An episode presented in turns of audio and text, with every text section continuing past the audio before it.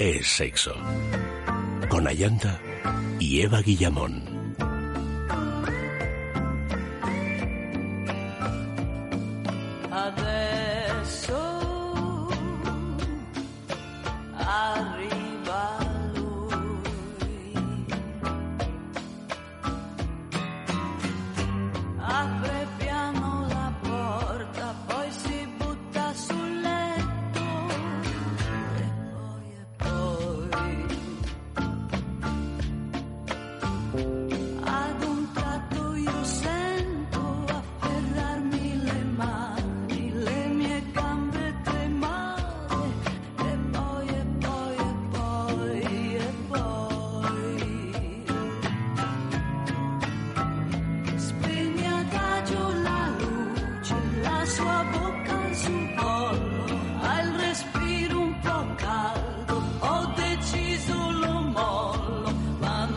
Buenas noches, queridos amigos. Bienvenidos a Es Sexo.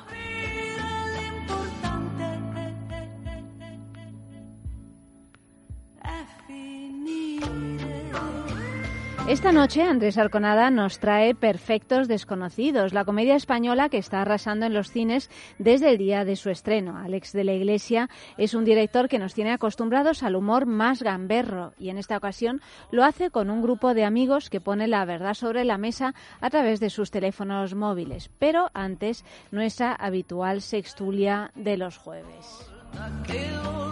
Buenas noches, Eva. Buenas noches. Eva vio antes que yo Perfectos Desconocidos y estaba todo el rato queriendo comentarla con Amalio y no les dejaba yo porque me la estaban destripando. Sí, sí, sí. Bueno, pero ya cuando tú la viste ya, es que claro, estas cosas son tan inmediatas. Sí, ya... Ya luego se te pasan las ganas de comentarla. Bueno, pero si tenemos ganas de comentarla No, hombre, esta ah, pero ahora porque Andrés se nos han renovado, claro. se nos han renovado porque además eh, trata de un tema que tiene que ver mucho con el sexo. ¿eh?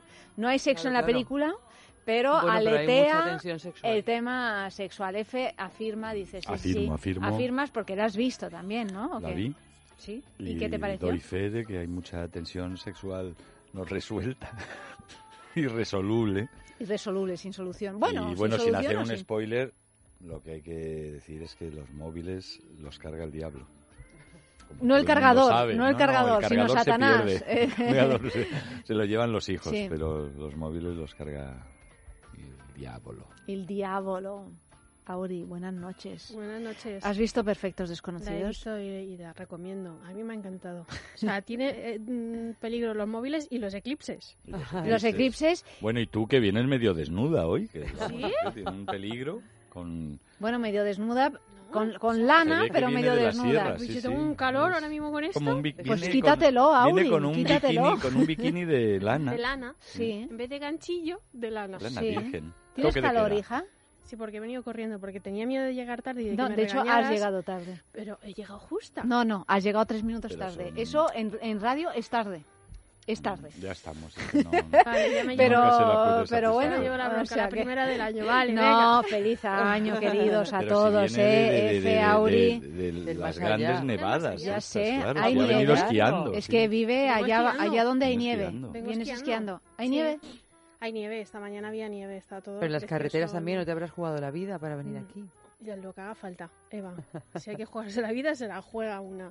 Todo Pero sea no, por el sexo. decir, todo sea por el sexo. A mí me han dicho, vente a... Pues yo voy. Yo voy. Me planto mis esquíes Hombre, claro, y claro. Pero he de decir que las carreteras están bien. ¿Nos has echado de menos? Muchísimo. Bueno, pero es que... Yo le he hecho alguna llamada No, desesperada a Auri de, es que de te dice, nos has echado ¿eh? de menos como si no hubieras estado aquí. Bueno, en la En sextulia. la digo. sextulia no, claro, claro. En la sextulia. Es verdad. en Porque la la He echado de menos sobre sí todo yo.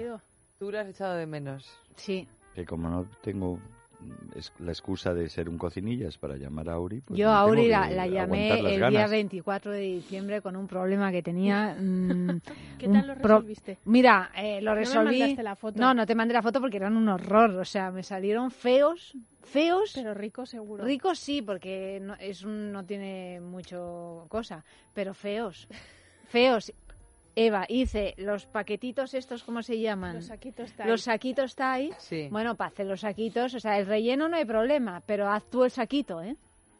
Eh, bueno, es El que, claro, saquito, es que acabé creo haciendo unos cuadraditos feísimos, esta cada cosa que uno de una Audrey, que es medida. fácil. Bueno, hiciste unos raviolis. Unos raviolis, sí, exacto, hice unos raviolis. Aquí se ha hablado en esta ¿De emisora de la cena. Sí. ¿De qué cena? ¿De la De cena, la cena por película? antonomasia. No, no. Ah, de nuestra cena. Sí, sí. No, no hemos hablado de nuestra cena, ¿no? Pues hemos Tuvimos hablado, una cena de. Navidad.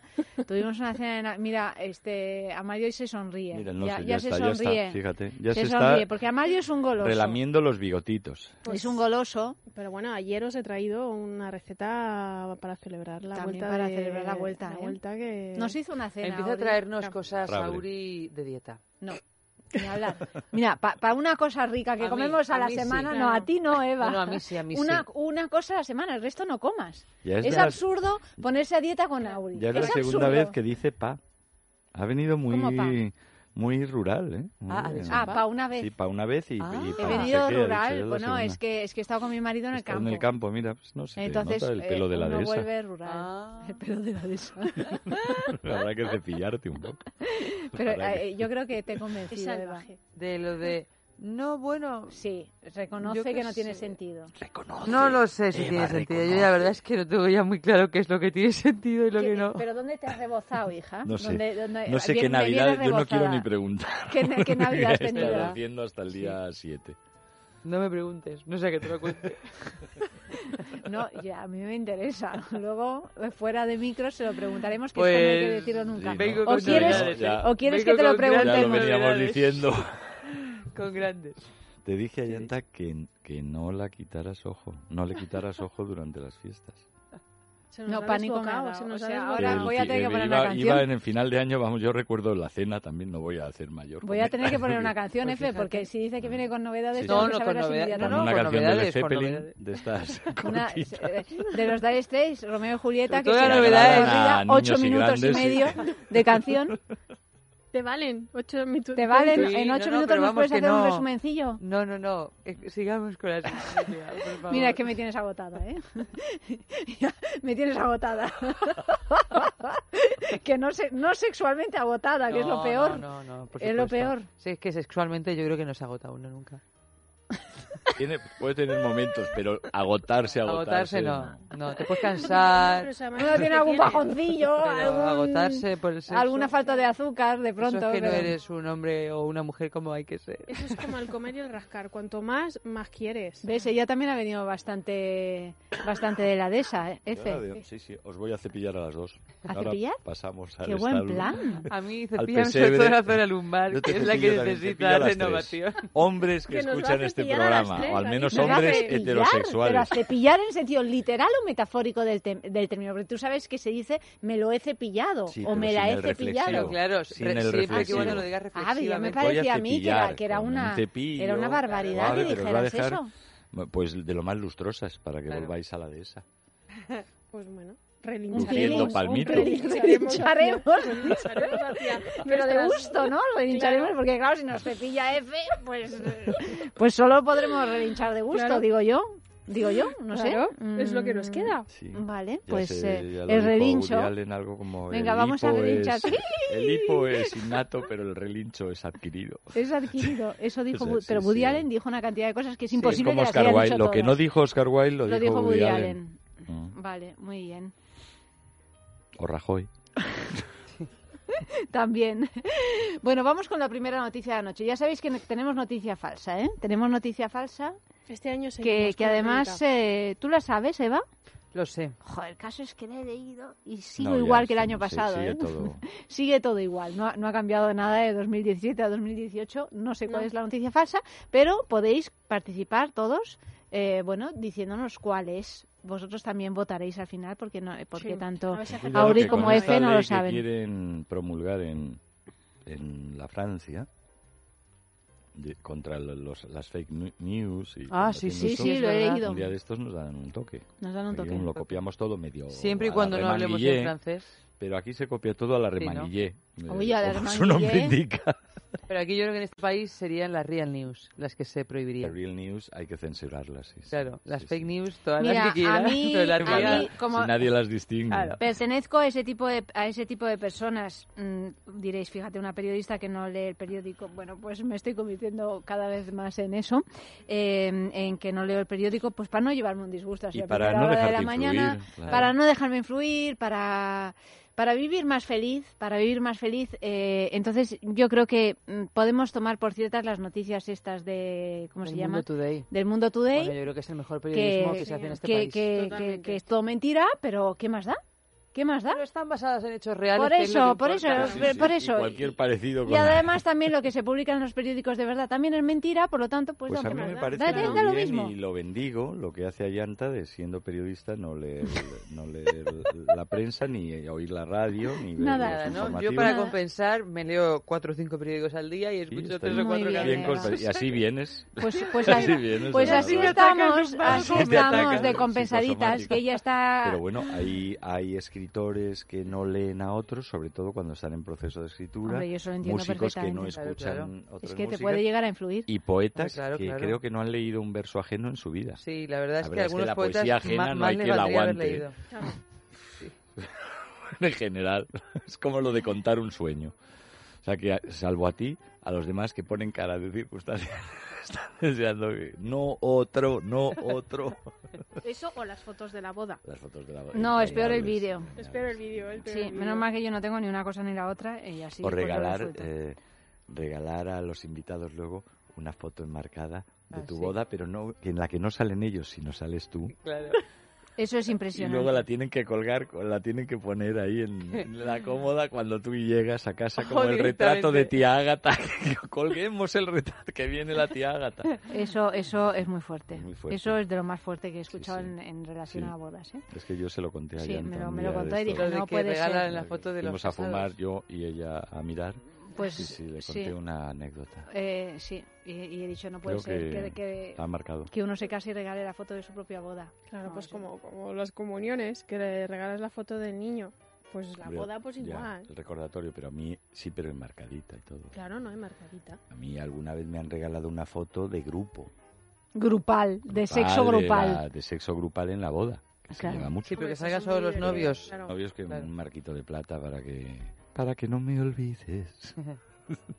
Qué malo es. Un no me olvides. Bueno, total, mm, noticia falsa. Hay, hay. para no llegar a las Hay una noticia falsa. No tengo ¿Podéis más recursos? Eva, me rindo. Hay que F. inventarse todo tipo de argucias. Un momento de silencio. Podéis participar en el Facebook es sexo o en el Twitter arroba es sexo radio y vamos allá con el titular de la primera noticia. Crean un dispositivo para medir el grado de satisfacción después del sexo. Ya estamos. Computex Taipei es la feria tecnológica más importante de Asia y se lleva a cabo los primeros días de junio en la ciudad china de Taipei. En la pasada edición, en un apartado dedicado a proyectos estudiantiles patrocinados por empresas de tecnología, se presentó IndSex, un dispositivo que mide el grado de satisfacción sexual después de haber tenido un encuentro erótico. Lo que hace el dispositivo es reconocer sonidos, temperatura, grado de humedad y ritmo cardíaco. Después los analiza y ofrece los resultados desde muy malo hasta excelente. De lo que no es capaz este dispositivo es de precisar quién de los implicados ha disfrutado más o menos, pero tras varios usos, el sistema sí que evalúa la trayectoria del usuario. Las responsables del invento, estudiantes de posgrado, esperan que su dispositivo tenga el suficiente interés para que las grandes empresas financien su salida al mercado. Consideran que es una herramienta muy útil para quienes no están seguros de ser buenos amantes y no se atreven a preguntar. Pues me parece muy útil, fíjate. Me parece un invento. Es que te, te apuntas a todo, Aurelio. Pero porque, a ver, a ver, ¿por qué te parece un invento Pues, útil? ya se acabó el fingir. Las mujeres que finjan, para no herir los sentimientos de, de la pareja sexual, me parece ideal que haya un, un aparatito que diga... "Mm, ¿Qué, em, qué, qué, qué, qué, Esto es como el detector de mal, goles. Esto es Claro, que no, que cuando me preguntan qué tal. Ay, ay, míralo, míralo. Si no hace falta que te diga nada. Pero la pelota mira, ha entrado decir. entera o no, o es gol o no. O sea, ahí no hay posibilidad de apelación. No está, es como los detectores estos de, goles que hay. De- No, en el fútbol Ah, eso no. Quieren poner una especie de vídeo árbitro el vídeo este... Y un detector. Primero han empezado con los partidos así fetén por colocar una especie de ojo de halcón del tenis que determina si el balón, en caso de dudas, ha cruzado la línea de meta o no, porque a veces entra un metro y rebota para afuera y no, ven, no lo ve, o al revés, o no ha entrado y dan gol. Pues esto es lo mismo con el orgasmo, ¿no? O no habla de Tú lo orgasmo, solo de... todo con el, Bueno, con el hablan de satisfacción. Sí, bueno, Fíjate, sí. claro, es que así estamos. Mm. El sexo es... mm, eh, Es- está muy a- relacionado. Sí, ¿no? No son antagonistas, como, o sea, antagónicos. Como, Hombre, sí lo son. como se, no, no, No, tú, tú lo dices porque eres varón y ves fútbol. Pero sí son, son antagónicos. Primero, porque si no gana el equipo, eh, tu equipo, ah, es un corte de rollo total. si gana? y Un gatillazo. si gana, eh, pero gana poco. una vez que gana mi poco, equipo ganó Efe, gana poco, por y eso. fue un, vamos, Por eso te digo. Y luego la cantidad de horas y horas y horas que se pierden de tiempo real para practicar sexo viendo fútbol. por eso hay más gente del Barça y del Madrid siempre, porque como ganan casi siempre, se reproducen más y eso se perpetúa. Claro, claro. De Bueno, todos modos, volviendo a esto de la- Volviendo de a la esto, aplicación. Taipei, ciudad china. China es. China pero, es. eh, pero Chino será el aparatito también. Pero taiwanesa. Mm. Sí, pero claro, Taiwán es Taiwán de alguna es la manera China, China. La China insular, ¿no? La China emancipada. La China. la China en el exilio. Sigue recibiendo dinero de papá. Sí, eso sí. Y bueno, a mí, yo, yo con los aparatos tengo una experiencia contradictoria. Hombre, es que si tienes que practicar no soy- sexo no con él en la cama, con, la, eh, con él en la Sí. mano, ¿no? Es como correr con mil dispositivos. Bueno, pues tiene su gracia, pero para mí es como, como hacer el amor con, eh, con armadura. O sea, distrae, son interferencias. De ¿Los hecho, juguetes incluso yo con los también? juguetes eróticos, pero es una cosa personal. O sea, reconozco el mérito, la utilidad e incluso la belleza de, lo- de algunos diseños. Pero con- a mí no me, es que no me interesa. Sea, eh, no los veo como destornilladores. Con perdón. Sí, no, quiero decir como, como herramientas, así que Como demasiado frívolo. demasiado, demasiado frío casi. O frío. frívolo. Aunque seguramente, y no, y no lo digo por inexperiencia, o sea, de verdad lo he intentado. Sí, pero, sí, pero- pero que no te va. sí. No, no, es como quien intenta que le guste Igual una si comida hubiera y no. tenido que pagar por ellos, los habría apreciado de otra forma, Bueno, yo creo que, es, que se aprecian más en soledad. Tal vez. Puede ser.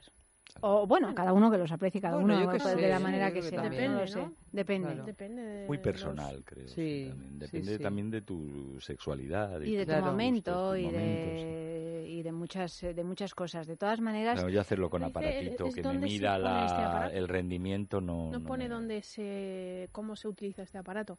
Si Mm. se coloca en el cuerpo de la mujer o, o si va introducido, puesto, no sé. Yo creo que debe de ser algo parecido a un reloj de estos. Hombre, no creo que sean unos electrodos. Yo me imagino que será un, algo similar al reloj este que eh, lleva la gente como- ahora Sí, desquiciada de- con Mac, Para, ¿no? sí, para, que te mide todo. sí. Porque dice que te mide eh, la temperatura, el grado de humedad, el ritmo cardíaco. O sea que lo debes de tener un poco piel con piel. Porque un teléfono, por muy cerca que esté, no creo que pueda registrar todas No, esas no, no debe pulsiones. ser algo una, o colgado como un cencerro. Claro. Exactamente. O un electrodo o un reloj. Y o si, un es- cencerro. si estás en en una piscina teniendo un encuentro, Pues seguro que es acuático. Pues será acuático. Waterproof. sí, pero Y si no, con que sea resistente a salpicaduras. ¿será acuático o salpicable? Porque aquí Salpicable, es salpicable. salpicable. sumergido Claro, o salpicable, porque claro, aquí esto, Mm. pues eh, cada cosa tiene su porqué, ¿no? Pero O sea, pero que están buscando financiar el proyecto todavía. yo lo yo lo que lo que no lo que no sé muy bien, lo que no entiendo es que, o sea, lo que Sí, sí, entiendo, lo que entiendo desde luego es que cuando uno sabe perfectamente si si el otro o tú, o, o tú mismo has quedado satisfecho, ¿no? O sea, cuando un encuentro es fallido, Por Creo que pero ¿y es evidente, para el otro? ¿no? No es para ti. es o sea, yo creo que esto es por un poco para los que, que no están seguros de ser buenos amantes. Eh, tú tal vez sabes si tú has quedado satisfecha, pero a lo mejor el otro no sabe si tú has quedado satisfecha. Pero ¿tú no crees que, que si tú estás con una persona, tú no sabes si esa persona ha quedado satisfecha realmente? Pues depende. Realmente no siempre lo ¿no? sabes. Porque mira tantas parejas Mm. que al cabo de los años le dice, pero Claro. nunca he tenido un orgasmo contigo, Sí. Pero eso desgraciado. se hace para. Pero herir, ¿cómo ¿no? no? O no, No, o no, no, no, no, absoluto, ¿eh?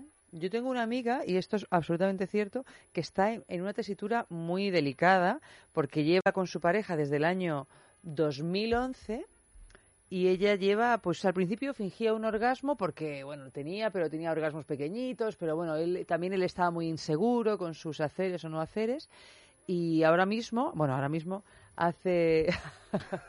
no la conocéis, no la conocéis. De hecho, ya no estábamos es- todos Estábamos mirando, no es que a otros. No lo hubiera contado aquí. No es de Madrid, pero, y- pero lo digo en serio. Tiene ahora el problema de que tiene ganas de dejar de fingir porque ya le parece.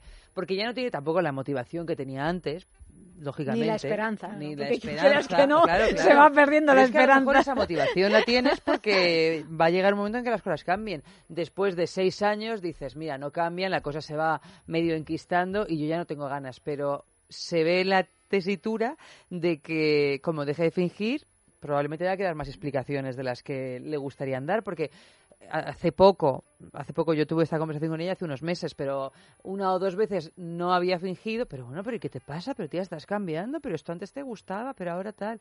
Y entonces ella me dijo, entonces tengo que volver un Claro, poco a lo de sí, antes, porque es- es que si no, ¿qué digo? Bueno, pues Porque ella no se quiere separar. Ese es el problema de fingir, desde Claro, luego de fingir que... todo el tiempo, sobre todo. Claro. Bueno, si que- estuvieras pariendo seis años sí. y ya llega un momento que No, no, claro, sabes ni y ya dices, bueno, ya respira, respira, que respire tu madre. de fingir, que es que a veces fingir también te soluciona, bueno, es, es, es mm, Sí, ¿cómo es? Ya está. Ah, pan para aquí. hoy y hambre Y para hambre para- mañana, Sí. porque claro, a la que le digas a tu pareja, a la que me imagino que quieres, pues eso, No, no, hombre, te quieres se separar, que llevas que lo haría de seis otra años manera. Fingiendo, además lo que te Hombre, diría tu pareja es, es- pues haberlo dicho. Claro, Pues, chica, es- eres más eh, tonta. Claro, o sea que que es que no se sabe muy bien de quién es el problema. Ah, no, no, final, no, o sea no, por supuesto, si Lo que sí, no sé si verdaderamente unos parámetros como los que pueda medir un dispositivo de estos tan atlético, ¿no? Mm.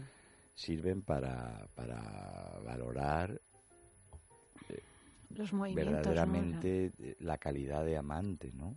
O sea, es Yo creo que no es más complejo. Yo creo que es una pamplina más. Estas son las tonterías El otro día de- leí en- hace unos días en, en un periódico así, pues no, es- no sabía si era un contenido patrocinado o una cosa de esas, que era el arte y el sexo combinados en una es- especie de... Lo que pasa es que, eh, lo digo por si Julia se inspira y lo saca como noticia, era algo sobre máster de orgasmos o de o, o cómo y po- la foto era la de cómo se llamaba esta actriz la de- orga- el orgasmo más famoso del cine Ah, eh, mm, Em, La operadísima. sí Cuando Harry encontró a Sally. eh, me-. Meg Ryan, oh, Meg Meg Ryan, Ryan, Meg Ryan. Meg Ryan, sí, sí. Meg Ryan, sí. y bueno pues ahora lamento no haber pinchado en el contenido pues, pero vamos era el otro inventillo de estos Sí, lo que pasa es que, bueno, eh, desgraciadamente el sexo sigue siendo algo que se pretende medir como se miden las calorías o como se miden los pasos que has dado y, por supuesto, es que hay una cosa que es intangible, ¿no? O sea, que, Menos mal, que es lo inefable del sexo. O sea, que uno puede tener una experiencia maravillosa prácticamente sin moverse. Claro. Eh, por ejemplo, o sea, que es que no... Sí, y que también hay un punto que es absolutamente abstracto, que es de dónde está tu mente cuando estás teniendo sexo, y eso es imposible de medir. Detectar. no sé yo sé que existen incluso se dice que son mayoría pero yo eh, los que eh, practican o desean un sexo puramente físico o sea que es completamente Pero mira, aunque sea puramente físico, yo pero creo yo que... no lo puedo entender O Pero sea, la eh, atracción que te genera a veces a alguien, porque yo creo que todos hemos tenido relaciones sexuales con gente que no eran ninguna experta, pero que tú los deseabas a un nivel que, y que para ti ha sido una experiencia fascinante. Mm. Pero luego, la verdad, si te pones a medir objetivamente lo que ha hecho esa persona o lo que tú has podido interactuar igual con ella, casi dices, bueno, o sea, es que esto, pero tu nivel de excitación era tal por lo que te despertaba esa persona luego mental Luego, por supuesto, mental, porque aunque sea solo físico, hay veces que lo físico también encierra una cantidad de secretos desde luego pero es que, que eh, son inmedibles. Sí, pero ya entramos en la sutileza de lo físico, que también existe. Lo físico no es solo el vil ñaca ñaca ni el, eh, ni el apareamiento animal. O sea, lo físico son lo físico químico, ¿no? lo biológico, que las alteraciones eh, de, de- de- de matices que Mm. seguramente esto no detecta, porque son hormonales, eh, eh, no sé, ondas que no dejan de ser físicas, ¿no? que alteran la conducta, los centros de placer y por supuesto la fantasía que se desarrolla a la par que, o sea, el componente mental, el componente cinematográfico de ese momento, ¿no? Más el deseo acumulado, el gusto por esa persona, que, no dejan de ser algo bastante mental. Luego físico, porque claro, claro. Sí, pero lo mental este también es físico, me refiero a lo, A lo al, boxeo del asunto. Como un sensor igual que se miden los sueños, o sea, tú pues hay una máquina que puede medir el nivel de, de profundidad de tu sueño, pero no se sabe lo que estás soñando realmente, pues pero sí que se ve la actividad que has tenido. Con lo cual, imagino que esto será algo parecido, en la que detecta pues, eh, eh, los, las pulsaciones, cómo se aceleran, cómo bajan, cómo disminuyen. Sí, los parámetros pueden medir, ¿no? Aunque es cierto que los científicos o los analistas de datos pues infieren muchísimas cosas de, de, de datos que, que, para nosotros serían como nada. O sea, bueno, que temperatura 37,3 grados. Ahora, y es, bueno, ¿esto qué quiere decir? Que, que, se le está poniendo la cabeza como un bombo o que, o que, o que, se lo está, le está gustando. Pero dado que de, de cuatro piedras y dos asas de, de cerámica reconstruyen como era toda una ciudad en, yo qué sé, en Numancia, pues cualquier cosa es posible. O sea, igual saben hasta el color de, de los ojos de tu amante, ¿no? Mm. Yo me la creo esta noticia. Bueno, pues eh, seguimos, música.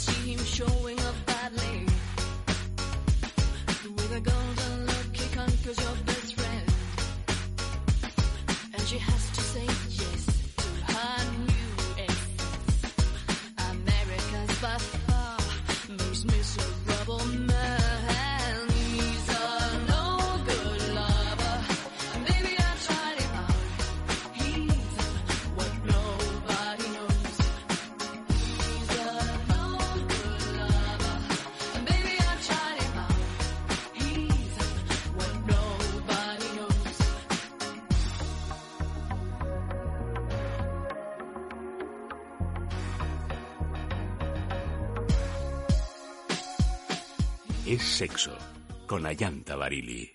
Es radio. Para innovar en el sexo, a algunos les basta con hacer un 69. A nosotros nos parece poco, por eso te vamos a hacer un 80. Disfruta como nunca las rebajas con Amantis, tu tienda erótica. Te hacemos hasta un 80 en más de 400 productos, para que ser feliz te cueste muy poco. Amantis, tu tienda erótica.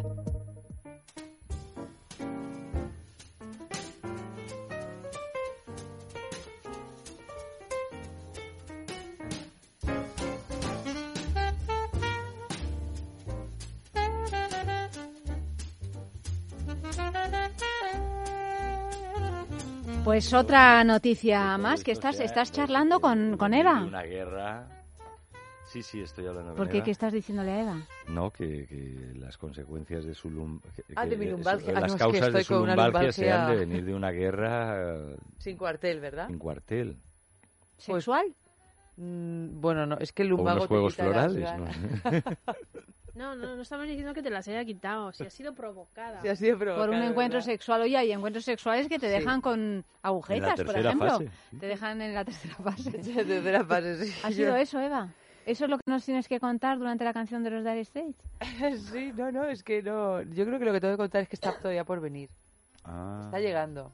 El día feliz que está llegando, que decía Silvia. Ya ha llegado un poco. ¿Feliz? Bueno, espero, uno hace los ¿Ah, cambios esperando que, que sea para bien, ¿no?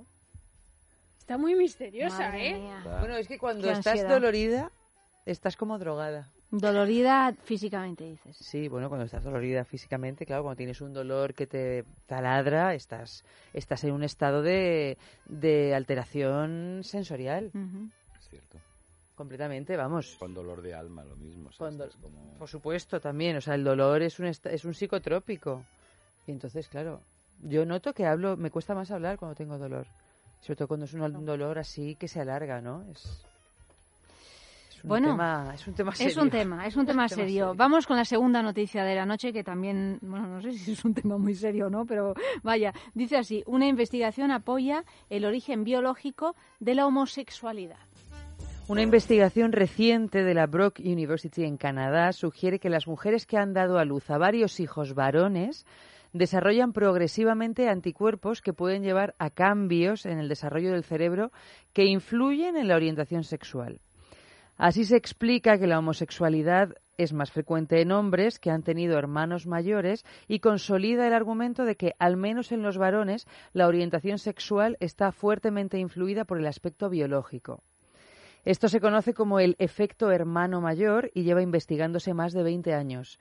El nuevo hallazgo se suma a las pruebas que ya se tenían y que vienen a confirmar que la orientación sexual tiene una base biológica, un argumento largamente rebatido por los movimientos contra los gays que siguen empeñados en que la homosexualidad es una elección que puede corregirse mediante perjudiciales terapias de conversión.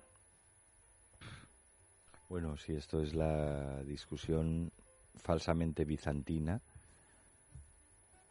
y perpetua Sí, sobre el- la naturaleza de la homosexualidad.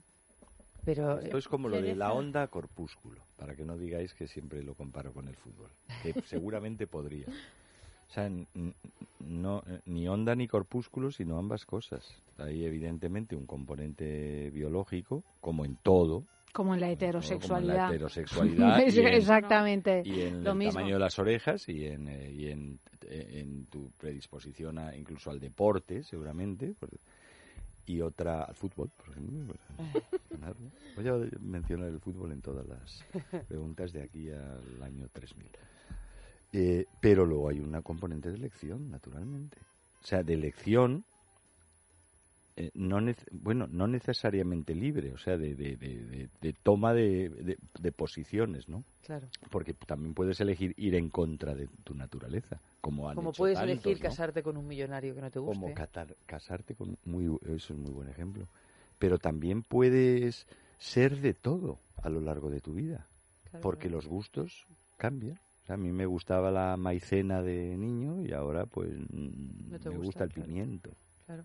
Hombre, yo me imagino que hay un punto de, cultural que influye en gran medida en la orientación sexual, pero mm, creo que es verdad que hay un punto biológico que también es imposible de negar, ¿no? sí. Yo no tengo ni idea de qué van las teorías ni qué defiende cada quien, pero te das cuenta que hay eh, niños o niñas que desde pequeñitos Está tienen claro, una, claro. unas inclinaciones que no sé si están debidas a que tienen hermanos mayores o simplemente a que... Hay, ni- hay hijos únicos, hijas únicas. exacto. Bueno, aparte que yo creo que esto de los hermanos mayores es simplemente que tampoco desconozco ahora, lo hemos tenido algunas alguna vez en, en, en algún guion los datos de, de cuántos niños varones homosexuales, estamos hablando de homosexualidad masculina, eh, nacen, ¿no? O sea, el porcentaje de cuántos heterosexuales, cuántos homosexuales, pero es un porcentaje bastante elevado que además se ve perfectamente perfectamente reflejado en una sociedad eh, libre o en una ciudad como Madrid, por ejemplo, pues ya, ya se ve, ¿no? Que,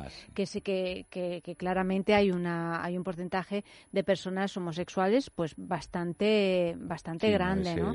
Entonces simplemente yo creo que una mujer que ha tenido muchos hijos varones, pues hay un porcentaje pues que alguno toca que sea homosexual, igual que alguno toca que sea heterosexual, igual que alguno toca que sea pintor y otro que sea médico o, cura, quiero decir, es que no me no me parece que sea un estudio que tenga ninguna validez. Y luego bueno intentan yo creo que eh, buscar hipótesis pero por qué hay que buscar una hipótesis y no aceptar que la naturaleza la biología simplemente determina que hay algunas personas que son heterosexuales y otras que pues son homosexuales y punto porque la ciencia se hace preguntas no solo acepta el estado de sí, pero no se hace preguntas sobre la heterosexualidad, se hace preguntas sobre la homosexualidad. Bueno, lo sabrá, yo creo que, bueno, no sé si esto está hecho con mala fe. No, este pero no digo que se, haga con mala fe. Por, la, vía, por, por uh, la vía contraria, se hacen preguntas sobre algo que se considera F, se hace, sí, por supuesto, pero se hace este tipo de pregunta es porque se, se sigue considerando de algún modo una anomalía. Entonces, hombre, claro que son estudios que tienen algo... Bueno, una eh, anomalía. Cuando no lo es, en cuenta que lleva en Europa, yo no sé, 1.600 o 1.800 años, salvo momentos de mayor tolerancia sexual, o 2.000, o los que sean, en Europa y en gran parte del mundo, siendo ignorada, como el que hay heroína en las cárceles, aquí no hay heroína, luego no hay jeringuillas. Luego que se esparza el SIDA, estas negaciones, pues el que llevemos 20 o 30 años concediéndole la atención que merece no lo ha librado todavía del carácter, no de anomalía, sino de objeto de estudio, o sea, de un poco de novedad. Sí, bueno, pues sí. Esto eh, desconozco yo las intenciones ideológicas que haya detrás de este estudio. pero hay mucho que, aprender todavía. Eh, eh, fuera de cualquier tipo de ideología y de prejuicio sobre la sexualidad humana y sobre todo sobre, eh, eh, sobre todo aquello que ha sido negado. Tú imagínate, Efe, que en una distopía a lo Margaret Atwood, ¿no? Dentro de, yo qué sé, dos siglos, estuviéramos haciendo terapias de reconversión para heterosexuales. Perfectamente.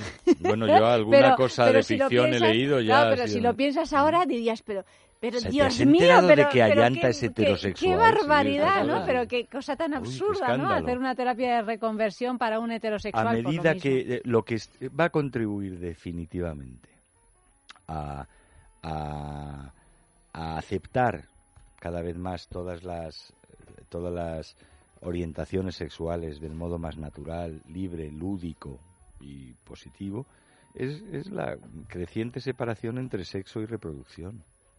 Al menos en, bueno iba a decir al menos en la especie humana no si la especie humana es la última es la última desde luego. Mm. porque ya claro al separarlo eso hablando de distopías lo planteaba una celebérrima novela de Aldous Huxley que se llama eh, Un mundo feliz Menudo mundo feliz.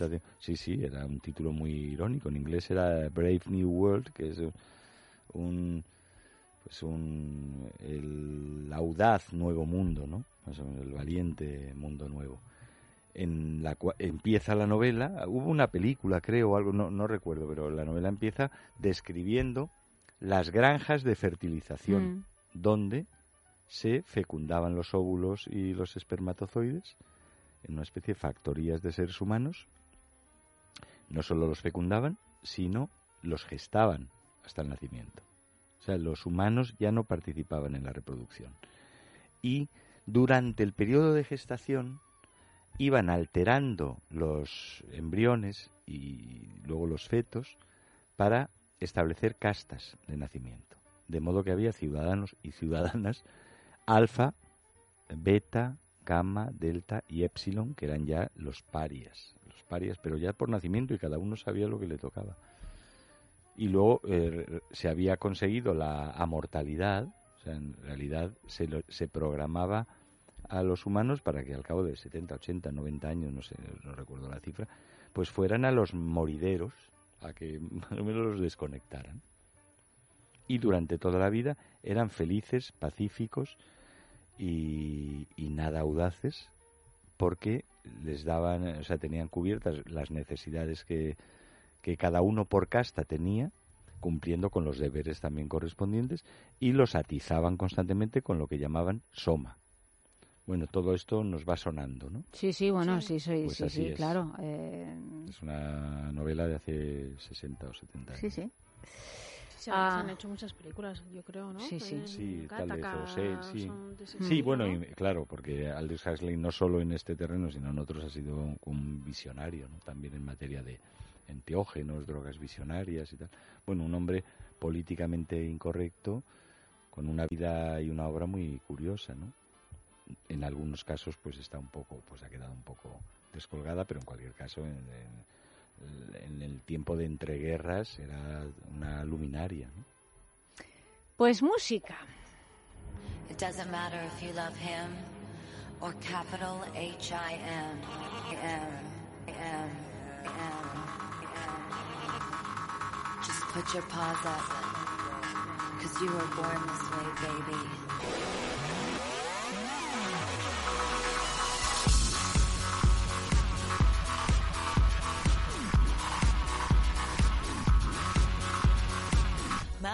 Told me when I was young, we're all born superstars. She rolled my hair, put my lipstick on, in a glass of her boudoir. There's nothing wrong with loving who you are, she said, cause he made you perfect, babe. So hold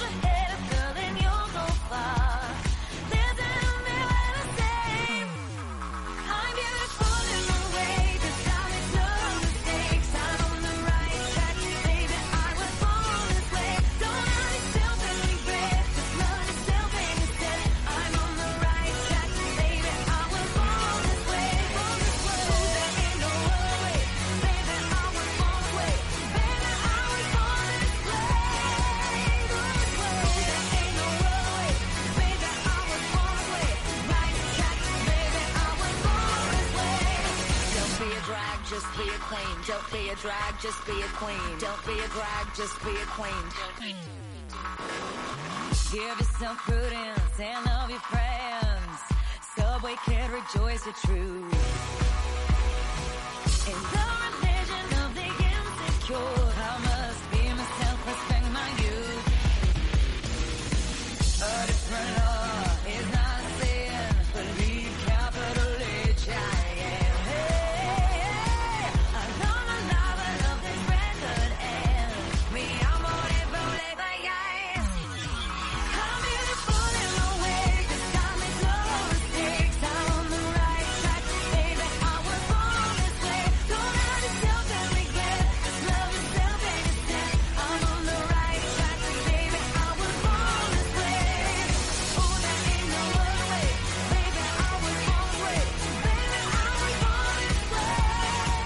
sexo.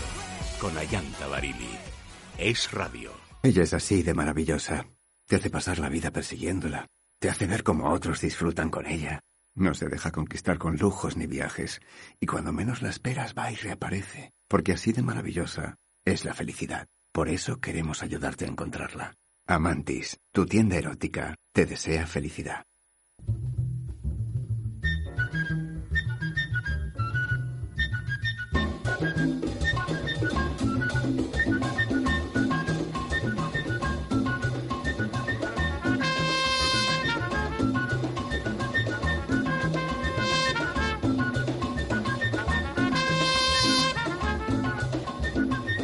Tercera noticia de la noche. Las faltas de ortografía nos hacen menos sexys. Según un estudio realizado con 9.000 usuarios del portal de citas estadounidense Zusk, las faltas de ortografía hacen disminuir considerablemente la libido. Una cuestión en la que parecen fijarse más las mujeres que los hombres, puesto que el 65% de las féminas encuestadas declaraba que no tendría relaciones sexuales con alguien que tuviera muy mala ortografía. Esto coincide con el informe de 2017, La lectura en España, de la Federación de Gremios de Editores de España, para quienes el perfil del lector en este país es mujer, universitaria y vive en ciudades grandes.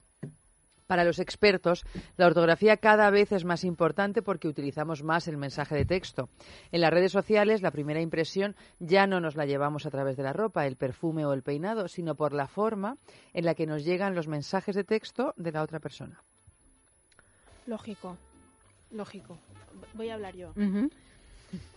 Entiendo que también, supongo que si, la, mi- si las dos personas tienen las mismas faltas de ortografía, se atraerán. Pero vamos, No las, disting- no, no las considerarán faltas, tal vez. claro. Pensarán que escriben pues como ellos, fenomenal. Pero sí es verdad, o sea, em, faltas de ortografía me- me- son garrafales. Y, y pueden bajar la libido, Bueno, yo creo que pueden no bajarla. mm, desa- que desaparezca. que desaparezca para siempre, siempre. además, de un modo absoluto, a menos que Mm. no intervengan otras razones para que uno quiera ligar o juguetear con esa persona, ¿no? Pero por otra parte, me, me sorprende que sea algo genérico, tal y como lo está diciendo en esta noticia, que evidentemente se apoya en un informe, porque la manera que tienen, por ejemplo, la gente joven de escribir los mensajes de, de texto y tal y cual es todo una falta de ortografía. Y no me refiero solo a las abreviaciones. Es que eso es otra cosa. Sino, no me refiero a las Ah. abreviaciones, me refiero a que realmente escriben muy mal porque, porque, porque hasta los Mm. universitarios ahora mismo tienen faltas de ortografía, ¿no? Es Sí, uno sí. de los problemas mayores que tenemos en la educación, por lo menos aquí en España, ¿no? Las faltas de ortografía. ¿Y por qué será? ¿Porque no leen? Bueno, porque no leen, pues probablemente, y porque no le dan ninguna importancia también. O sea, que no sé quiénes de todos estos que estamos hablando An- realmente... antes- sí es verdad que antes, habla tú, por sí es Dios. verdad que antes con los... con Vamos, los- además estamos comiendo. No, yo no estoy comiendo, Sí, estoy es con un trozo de pizza en la Sí, es mano, lo verdad que antes pero... con lo- los SMS se, se abreviaba muchísimo más las, las palabras y... Y con el una- WhatsApp. Pero con el WhatsApp no tiene sentido, porque realmente tú puedes escribir todo lo que quieras, escribir las palabras enteras. Antes, por Sí. pagar menos, intentabas Abreviar. economizar mm, todo tipo de palabras, frases incluso, y Claro, pero en yo dos creo que ya palabras. se ha instaurado dos- una especie de, De taquigrafía. Claro, de taquigrafía perezosa, ¿no? De decir, ¿por qué voy a poner cuánto cuando, puedo- cuando puedo escribir CTO? Sí, ¿por qué X? eh, Claro, Q, por- mm, exactamente. Luego hay cosas extrañas que es por qué utilizas la K en lugar de la Q cuando, Sí, mm, no sé, pero es que es un nuevo lenguaje. Tampoco es ¿no? una falta de ortografía en sentido. Claro, por No, eso no, yo no, no es me una refiero a eso. transgresión, claro, sí, es otro tipo de faltas, sí. Las consideradas normativamente como faltas. El Y luego, y luego yo también creo que mm, cuando uno empieza, además ahora es una de las formas más comunes de ligar, ¿no? Al principio, a través de un cierto chateo, ¿no? A través de WhatsApp o de lo que sea, ¿no? No digamos ya en plataformas de estas para, para ligar. Entonces, me parece que no mm, e- es bastante determinante lo que se escribe, porque no son solo las faltas de ortografía, es también, por ejemplo, si no puntúas. Mm, si, si, si tú escribes eh, frases así con una eh, estructura rara, a mí eso ya me parece mosqueante en una persona a la que eh, a la- con la que te estás empezando a relacionar que no conoces y tal, ¿no? O sea que me, me parece importante realmente lo que uno escribe, no solo el ¿no? contenido, sino cómo lo escribes, porque porque ta- está contando un poco de ti Mm. mismo también, ¿no? Pero es vuelvo a decir ¿Cómo lo hablar? mismo. Claro. Cómo hablar, mal, sí. Si, si, si, una, si, si tú hablas el mismo idioma que esa misma persona, pues eh, evidentemente habrá sintonía. Si no, pues no. Entonces en- eh, entiendo el, el- entiendo la noticia siempre y cuando mm, tú no estés dentro de ese, de ese grupo de, de personas. Pues, lo veo por mm, mi hermana, que es jovencita, tiene 22 años, y, es- y ves el- los mensajes y es que hablan fatal. Digo, pero esto no se escribe, ya lo sé cómo se escribe, pero, pero pues, escríbelo bien. ¿Qué, qué te cuesta? Pero Bueno, no, ha pasado a ser un código algunas Sí. cosas. Pero todos, en su círculo, todos eh, se escriben así, con lo cual entiendo. Mm. que el que no escriba así no está dentro de ese grupo, no interesa. No- será Sí, un es- friki, es a lo mejor, pero incluso. en- en- Bueno, a lo mejor ellos son sensibles a otro tipo de faltas de ortografía o a falta o a faltas, como dice Eva, al código. Sí, yo creo que se ha establecido una de especie de código, código sí. de Claro, si no estás de dentro de ese En cualquier código, caso, eres... ¿Es relevante en el atractivo de una persona, eh, atractivo, en lo que transmite una persona desde el punto de vista erótico, el modo en que escribe. O sea, para hacerlo eh, la, la pregunta de lo más general, o sea, el modo en que escribe, como decía Yanta, la manera, la, la- la manera de frasear, la estructura, el- la redacción, ¿no? Y, y- y si como es la dice primera noticia, impresión- la- la- los códigos ortográficos, ¿no? Aparte de que si sean- son faltas o no. Pues seguramente sí, porque en el conjunto de aquello, porque la imagen, o sea, la, la atrac- la atracción es algo, es un conjunto de factores. Pero depende de cómo sea lo primero. O sea, si, si has conocido a esa persona físicamente o ha- hay una, hay una atracción, si luego ese segundo paso es ese chateo, pues puede ir a más o, ma- o A lo no. mejor el chateo es el Pero primer si- paso. Claro, pues si el chateo es el primer paso, desde luego sí que puede influir en, en- o bueno, en o la depende pérdida de... del grado en el que tú te quieras involucrar con esa persona, porque creo que ya te decía antes, a lo mejor comete fal- faltas de ortografía, pero para lo que as- o a lo que aspiras, o sea, que era pues un tonteo o yo qué sé, o un revolcón o cualquier cosa, o un juego, es irrelevante. O acaba limitándose a eso tus aspiraciones porque ves que en, un sentido que para ti sí es importante, la otra persona no da más de sí. Pero a mí me pasa, por ejemplo, con la ortografía, desde luego. Aunque, bueno, eh, he tenido la suerte de no encontrarme muchas veces como faltas de estas intolerables que dices, mira. Pero con la dicción me ocurre también. O sea, hay cosas que no digo que ya me, me hagan proscribir a una persona, borrarla, de- pero, pero que... eh, y, al- y a lo mejor con la mía les pasa a otros, ¿no? Por mi acento, mi manera de hablar. Pero hay, hay cosas que no me gustan. O sea, que si veo a una mujer que, que me gusta en principio y empieza a hablar y el tono de voz es, un, es demasiado agudo Claro. o, o fuera de cacho, como le dicen. Mm. O, o está en fuera de juego, como eh, para, para poner una cosa de fútbol, que Claro, no claro. había dicho nada. O que dice, yo qué sé, que... O la un- que hace. Sí, o que dice es que, o yo qué sé, o... Eh, ya está- ya no- esto eh, nos está tirando una pullita. Como nos has visto rural, al principio nos querías pero no, cepillar. tenéis otro tipo de rur, más como abulense. Pues Pero ya que yo no el es que eh, de vez en cuando lo suelto, ¿eh? Pero bueno, no se te nota, ¿eh? Tú hablas un italiano de la RAI, estupendo. de Es que para maneras- soltar un esque hay que soltarlo muy bien puesto. No. Muy bien puesto. Claro, en eso es, también- Eso, es, bueno, eso, Eso eso es también de hay, broma. claro, claro, bueno, es que mm, es todo muy sutil, ¿no? Pero de todas maneras, todo esto es como a quien le gustan más los ojos o las manos grandes, o hay gente a la que todo el tema de la ortografía o la expresión le resultará tan prescindible como ¿y a ti te gusta que lleven zapatos náuticos o zapatillas de deporte? Pues a mí es que me da un poco igual. Pues es que habrá gente a la que le parezca exactamente eso. Pues yo, mira, la verdad que es que, total, para el tiempo que le dedico yo a la escritura y al pensamiento sobre la escritura, pues es que qué más me da, ¿no? Tonterías. Infamias. Música.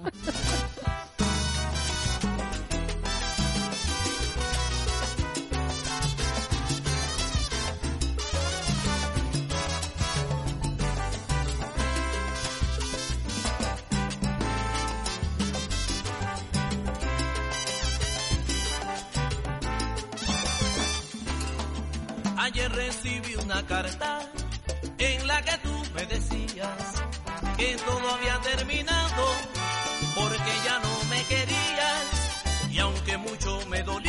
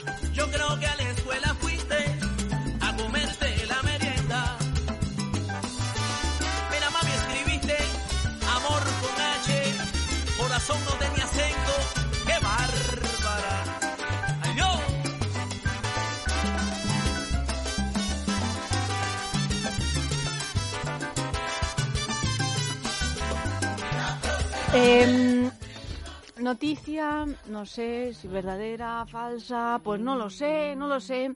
Una mujer arranca de un mordisco el testículo de su pareja por accidente. O sea, quiero decir, que lo arranque Desde no- el cariño ha sido. pero por accidente. Accidente. Eh, un testículo entero. ¿Qué, te- qué le ha pasado? Bueno, a lo mejor era un testiculito. Un hombre de 51 años de Taiwán tuvo que ser hospitalizado después de que su mujer masticara y arrancara de un mordisco su testículo derecho mientras mantenían una intensa relación sexual, según confirman medios locales. Cuando los paramédicos presentes. Cuando los paramédicos acudieron a la casa, encontraron a Wang sosteniendo su testículo en un bol de arroz. La mujer no dejaba de gritar que había sido un accidente y que no quería hacerle daño. Al parecer sufre una enfermedad mental que le hace cambiar sus estados de ánimo repentinamente, lo que habría incidido en el mordisco. El doctor encargado del caso aseguró que el escroto del paciente fue suturado, pero su testículo derecho no volverá a ser injertado por temor a una infección, algo que podría afectar a su fertilidad. Pobre No, Juan. nunca, pobre el Juan. testículo derecho nunca volverá a ser el mismo. Nunca más, pobre. Oye, pero no os cachondéis de esta noticia, que No, no, o sea, entiendo Es que sea por tragedia. accidente que solo haya arrancado, pero masticar, masticar no lo puedes hacer por accidente. Hombre, si tienes un problema Un mental, a lo ataque mejor sí. epiléptico en plena... Claro, imagínate. No te relamas, porque Auri ya está pensando en, en una posible receta. Saquito. Pero no puede Claro, a ti te Un pasa saquito- fútbol, yo estoy pensando en recetas. Claro. No sé. Esto es como el mordisco de Luis Suárez. ¿Fue un acto reflejo o fue un acto premeditado? A la oreja de un italiano, por cierto. Yo creo que lo de... Pues que con esos tenía- dientes, eh, yo creo que es un Vale. atenuante, porque es que, que- son dientes que es que van a, a morder, claro, están ahí fuera para, pues, para algo. Ay, ya, ya, es- lo del bol de arroz, he de reconocer es arroz, lo que me... un toquecito de Sí, Julia. le ya da un de- toque de Julia. Mm. Porque Pero- dices, te arrancan un testículo, lo metes en hielo. En un bol de Bueno, arroz, es que claro. lo No que en un más bol a de mano arroz. tendrá un chino es un bol de arroz. Pásame el bol de arroz. claro. Pero a mí lo que me parece mosqueante es lo de que ella sufre una enfermedad mental.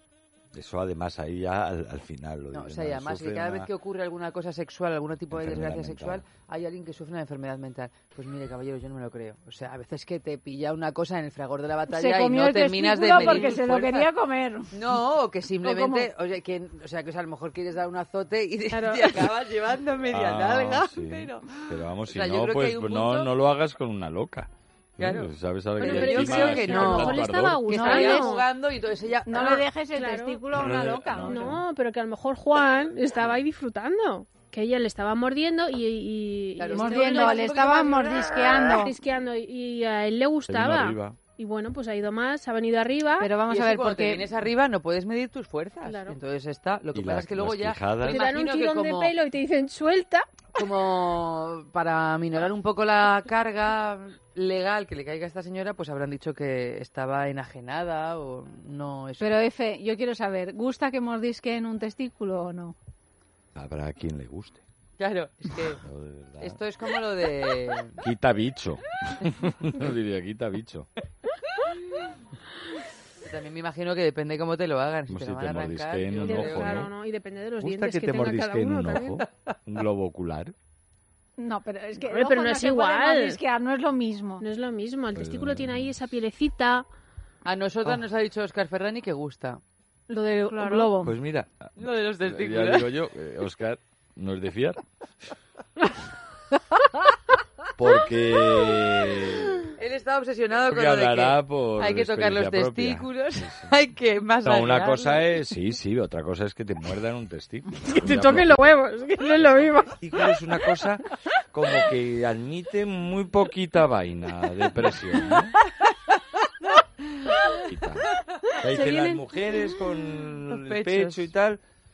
Pues yo creo que esto Estamos es así, peor, en la ¿eh? misma liga, ¿no? No, no, esto Ah, ¿no? está esto es Champions. peor. Es que Los es una son champions. como... Que, que son tan más receptivos, ¿no? Enseguida te das cuenta que no... Por se eso pegan, cuando te se dan pegan. bien, en los testículos, cuando te dan bien, o, o in- incluso medio bien, bueno, si te dan bien, o sea, yo creo que lo he contado aquí, igual... Fuera lo has de- contado, sí. sí, ¿no? Claro, lo lo del pelotazo, ¿no? O sea, me dieron un pelotazo de tenis, eh, a- un remate a metro y medio, encima eh, jugando en Hombre, verano es que con un un pelotazo de tenis... Claro, Sí, no, pero es que me dio... o Una enferma mental, Diana, una una, enferma una- mental. una- una enferma mental.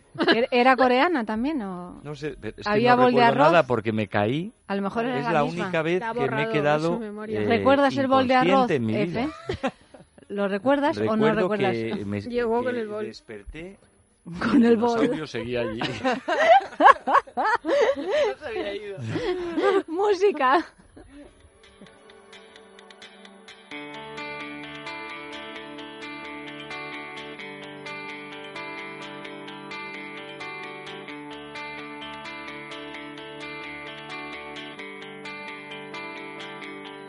Si tu sangre es tan fría que permite hacer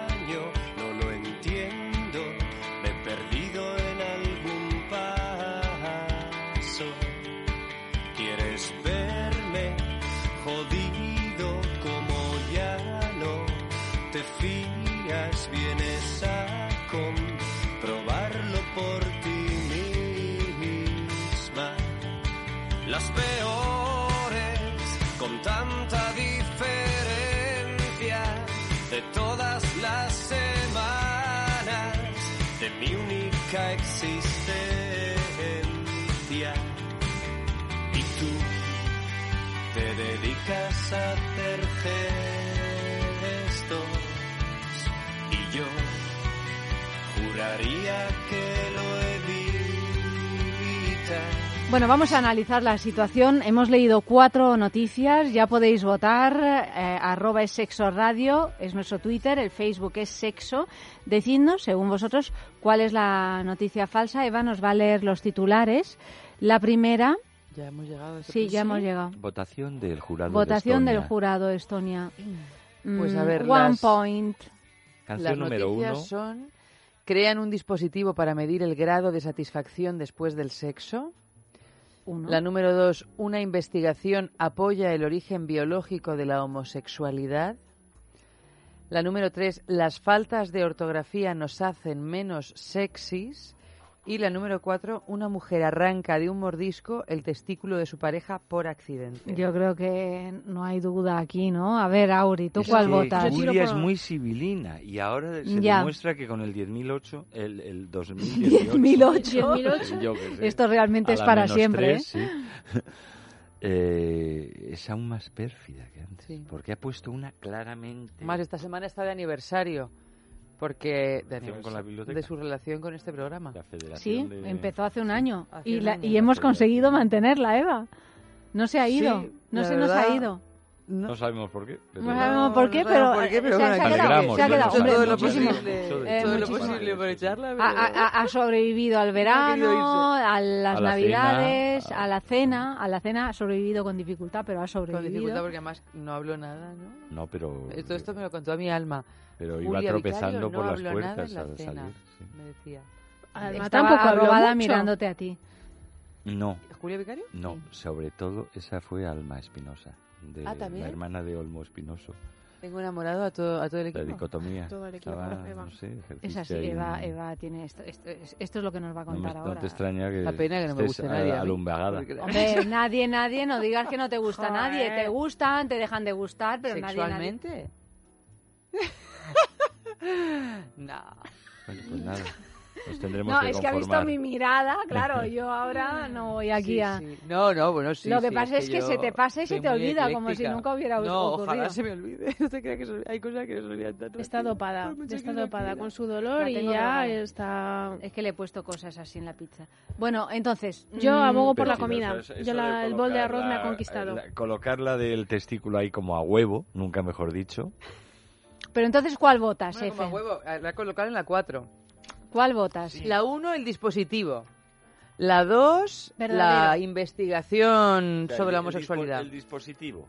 Pues puede ser verdadera o puede ser falsa. Es Claro. que es como ¿Qué si más te digo, ayer fui, a, ayer fui al cine. Que no, que te he engañado, que no fui. Pues dices, pues, pues, pues vale. pues Claro, no es ido. trascendente.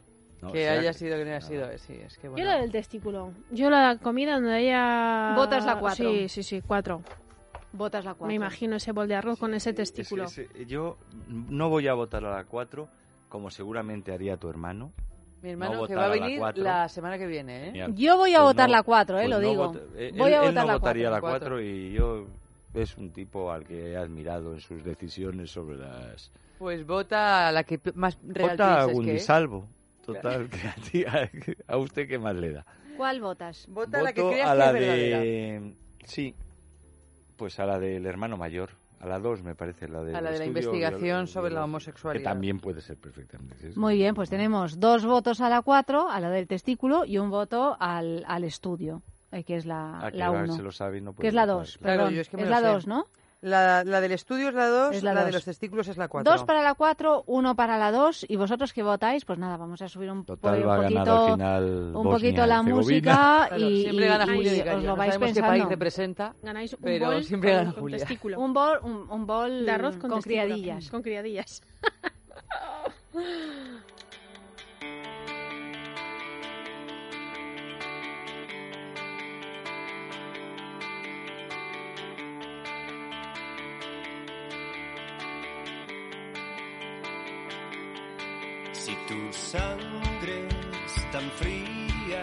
Bueno, perdí- mm, no lo decimos, ¿eh? Lo vamos a decir dentro de un rato con Andrés Arconada.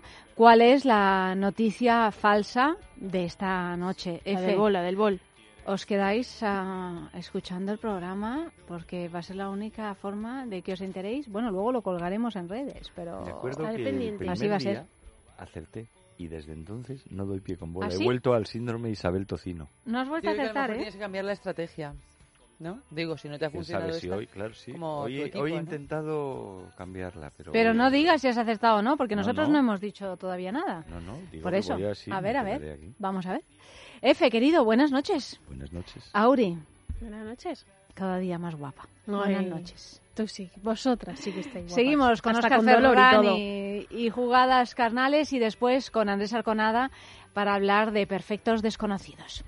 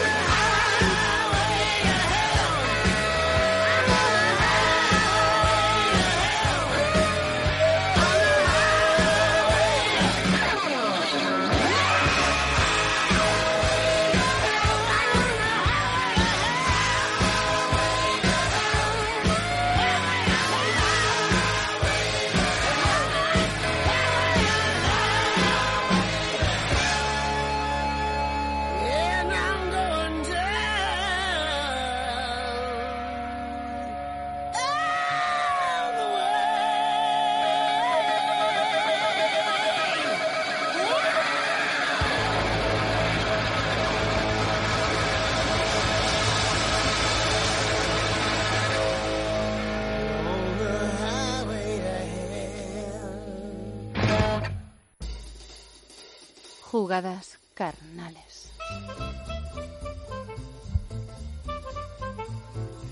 Bueno, pues claro que sí. Buenísimas noches nuevas terminando la semana de Es Sexo y comenzando otra entrega de Jugadas Carnales. Un buen momento para celebrar la existencia de distintos juguetes, complementos y accesorios sexuales que a nosotros nos gusta llamar herramientas carnales.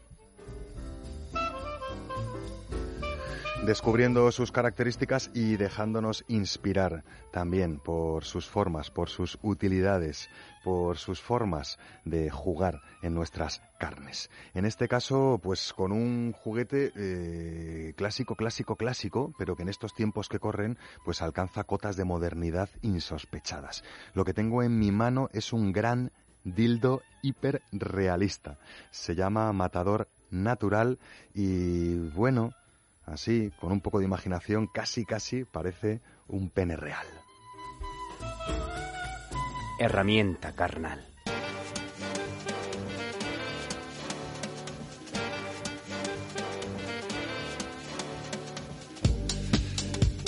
Eh, un pene real, más bien un dildo real, un juguete con forma fálica que reproduce unos testículos bien apretaditos, un generoso tronco y un eh, generoso glande también con todo lujo de detalles. Casi 23 centímetros de longitud total tiene este juguete, desde la base hasta la punta. Si hablamos de longitud operativa, lo haremos de unos 19 centímetros, pues como tres dedos más que un bolivic de largo, podríamos decir. Si hablamos de su grueso, pues eh, hablamos de casi casi dos dedos y medio de grosor, un máximo de 5 centímetros en su parte más gruesa. Es una generosísima reproducción hiperrealista eh, de un dildo. Se llama matador natural y no quiere matar a nadie. Simplemente, pues, la rutina y los prejuicios acerca de este tipo de juguetes. Puede ser. Un matador natural que está realizado en silicona catalizada con platino. Eh, es eh, probablemente la silicona de mayor calidad que vamos a encontrar en el mercado. Tiene un tacto sorprendentemente suave y además este matador natural está realizado en una sola pieza, lo que deja completamente al margen de nuestras jugadas carnales cualquier tipo de costura, de junta o de cierre. Está realizado en una única pieza de silicona platino y además en su base tiene una poderosa ventosa para diferentes jugadas carnales. Anatomía carnal. Bueno, cuando tenemos eh, una reproducción tan realista de, de, un pene humano, pues podemos entender que hay múltiples anatomías carnales afectadas por esta herramienta. Podremos utilizarlo a modo vaginal, podremos utilizarlo a modo anal, gracias a sus completísimos testículos, que van a servir de tope de seguridad, y podemos emplearlo pues para otras jugadas y prácticas eh, que también están reservadas para, para dar es deseosos de nuevas experiencias. Jugada carnal. Bueno, por supuesto, la jugada carnal más famosa con un dildo de estas características es una vez convenientemente lubricado, siempre con un lubricante a base de agua, por favor, pues eh, colocar el matador natural en mano, en mano propia o en mano ajena y darnos un pelín de tiempo para poder acogerlo debido a ese generoso grosor que llega a los 5 centímetros en sus partes eh, más eh, amplias. En ese sentido, tanto en mano propio como ajena podremos encontrar un sinfín de formas de comunicarnos, tanto con la persona que lo manipula, si no somos nosotras mismas, como con nuestro cuerpo, adaptándose a semejante volumen y facilitando la tarea, pues ese tacto tan agradable. Más. También podemos combinar este gran dildo hiperrealista llamado matador natural con un arnés de esos universales que les llaman, tanto de sistema de anillas como de velcro. Su poderosa ventosa nos permite fijarlo con total comodidad y lucir un dildo que casi casi parece real. Más. Mucho más también podremos disfrutar de este matador natural fijándolo en cualquier superficie lisa que deseemos emplear como apoyo, eh, porque la poderosa ventosa que tiene en su base y que sirve para poder acoplarlo a un arnés universal con comodidad, también cumple su función de ventosa eh, para poder disfrutar de este gran dildo eh, sin las manos, simplemente acercando nuestro cuerpo a donde esté enganchado. Más. Y mucho más en vuestra imaginación. No voy a contaros eh, la cantidad de jugadas que puede realizarse con un dildo, no solo de manera eh, interna, perdón, sino externa, ¿no? Frotándolo, acariciándolo por su punta, por el recorrido de su tronco en distintas áreas sensibles. Eso lo dejo para vosotros. Lo que no voy a dejar para vosotros es eh, la posibilidad de que no os enteréis de que Amantis os ofrece la posibilidad no solo de tener este gran dildo hiperrealista en vuestra casa, sino de participar en nuestro concurso semanal de Amantis. Tenéis que buscar la pregunta de la semana en nuestras redes sociales. Es Sexo Radio en Twitter, es Sexo en Facebook. Respondéis con un sí o con un no a la facilísima pregunta re- relacionada con herramientas carnales y cruzáis los deditos para ver si entre todas las respuestas acertadas la vuestra es la agraciada con un completísimo lote de herramientas carnales cortesía Amantis. Pensamiento carnal.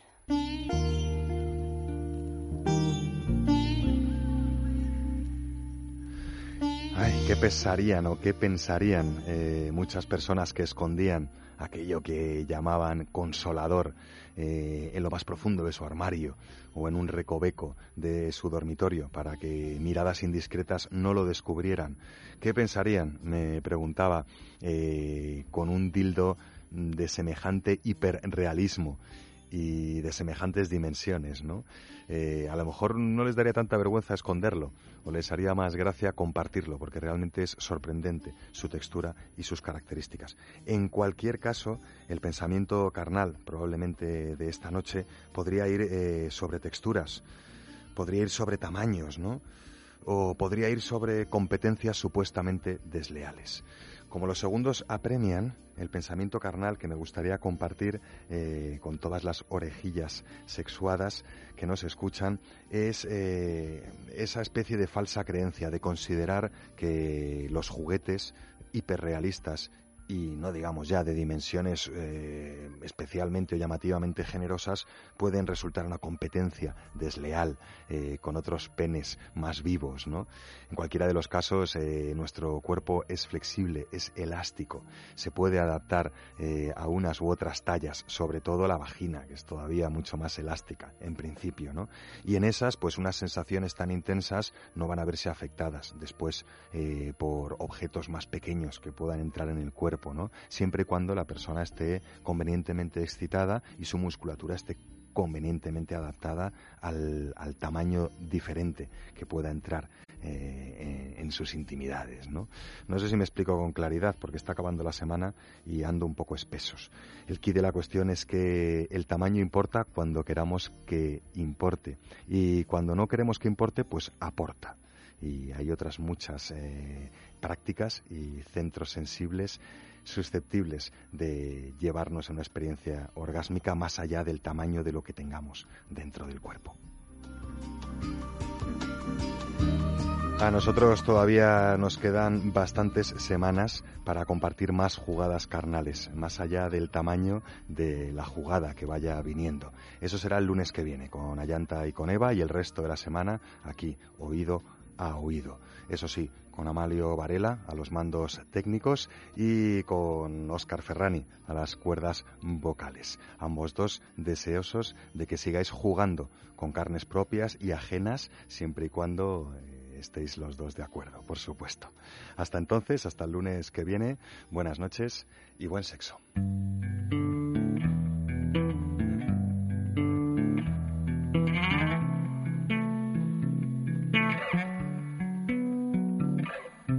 Found myself today singing out loud your name. You said I'm crazy.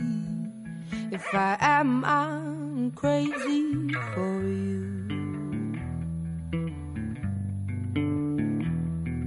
Sometimes sitting in the dark, wishing you were here turns me crazy.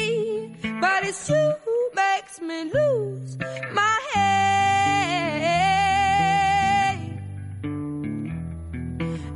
Every time I'm meant to be acting sensible, you drift into my head and turn me into a crumbling fool.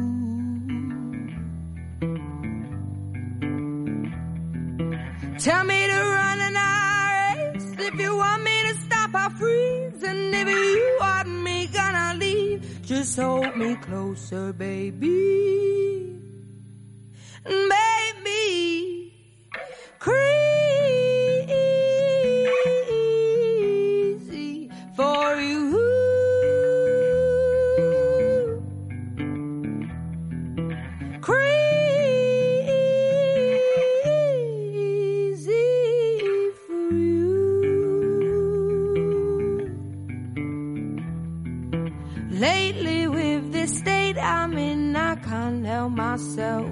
but spin out. It should come over, send me spinning closer to you.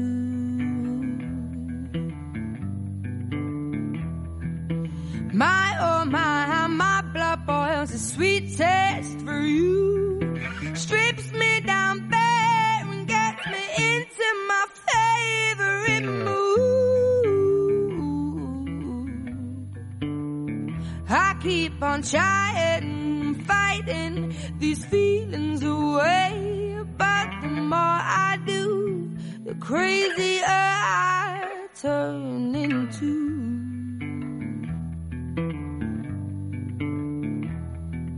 Pacing floors and opening doors, hoping you'll walk through and save me, boy.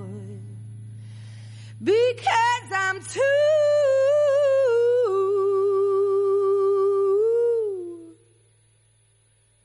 Chris!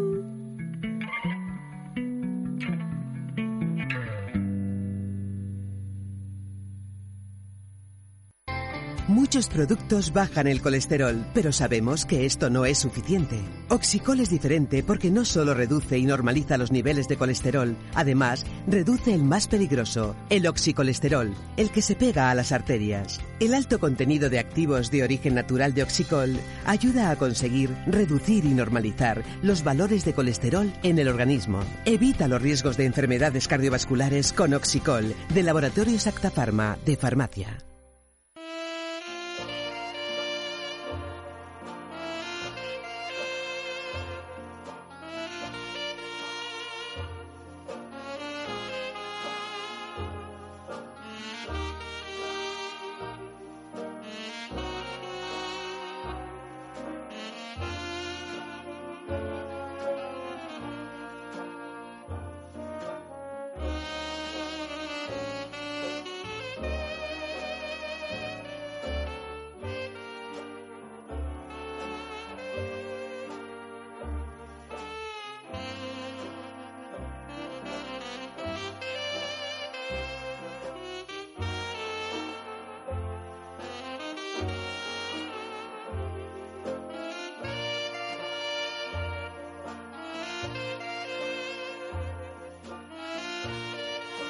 Bueno, es que no podemos encender la luz roja de que estamos en el aire porque nos ponemos a hablar de cine antes incluso de empezar el sexo del cine. Es tremendo esto, Andresón. nació en el aire.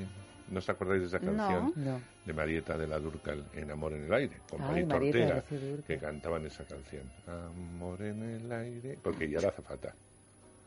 Es Por que eso. se sabe todas En la película. Ah, sí, Fíjate sí. que yo- me suena a mí todas esa las película. de Rocío, las de Marisol, las de Joselito, yo todas estas me las sé. Todo cine de barrio, quieres decir. Todo de todas de maneras, barrio. Eva, porque hemos visto mucho más de esas películas de lo que creemos que hemos, Ah, que no, no, hemos visto, yo, yo he ¿no? visto mucho, sí, sí. Sí, porque luego dices, ah, pues no la he visto, y luego No, la no, ves y dices, sí, he sí, sí, la he visto, sí. Todas las que ponían en televisión, Claro.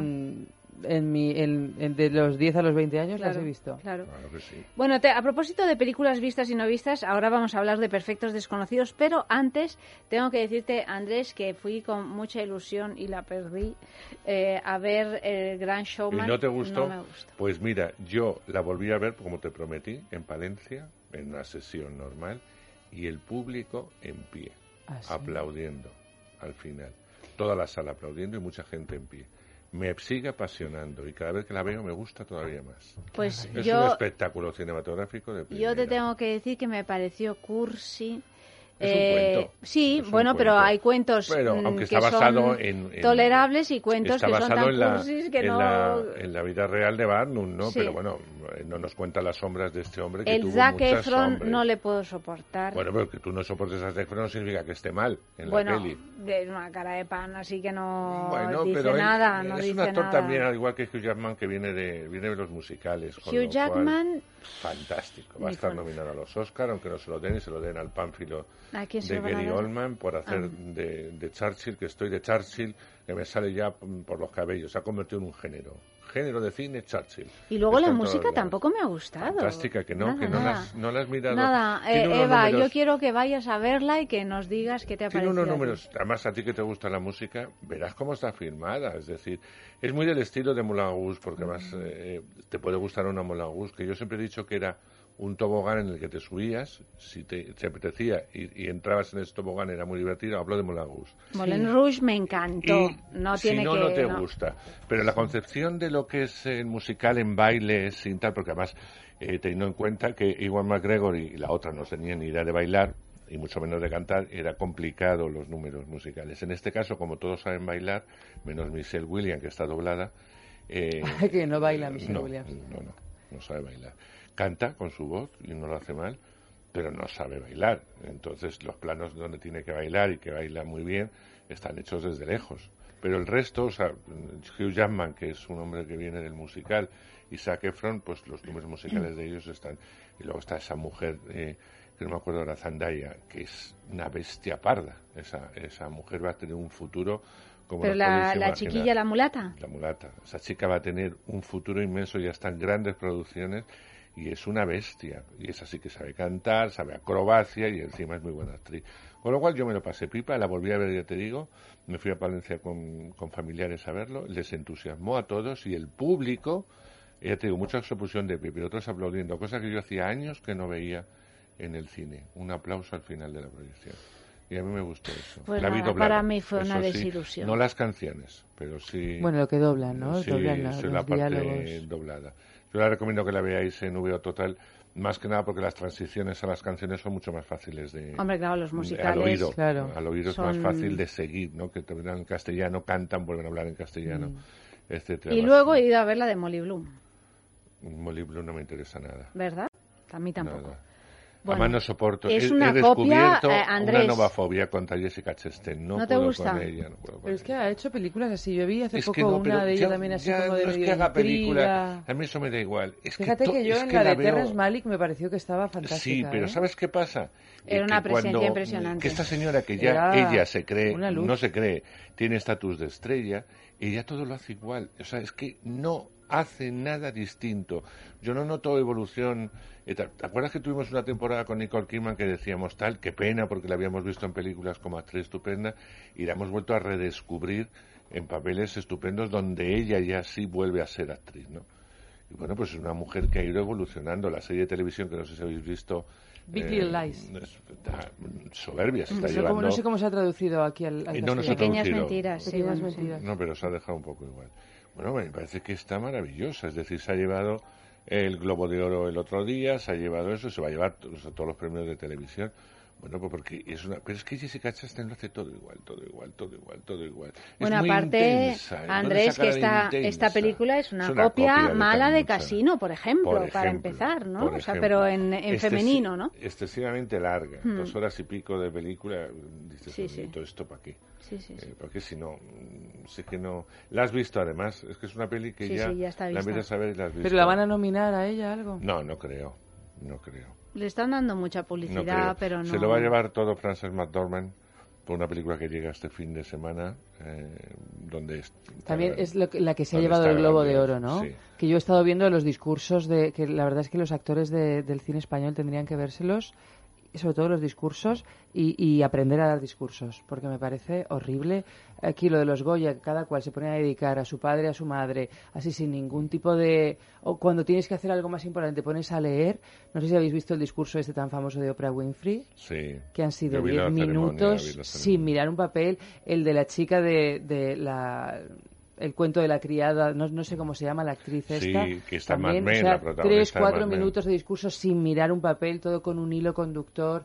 Vamos, o sea, es que me parece No, la prota- fantástico. O sea, solo los discursos que dan. Me, me- me ha parecido Son más interesantes siempre, los globos porque no les cortan como si hacen en los Oscars, con lo cual es más complicado. Pero bueno, yo eh, supongo que se van a repetir prácticamente, porque tampoco hay gran películas. Hay películas decentes, estupendas, que se ven muy bien, pero no hay un peliculón claro este año.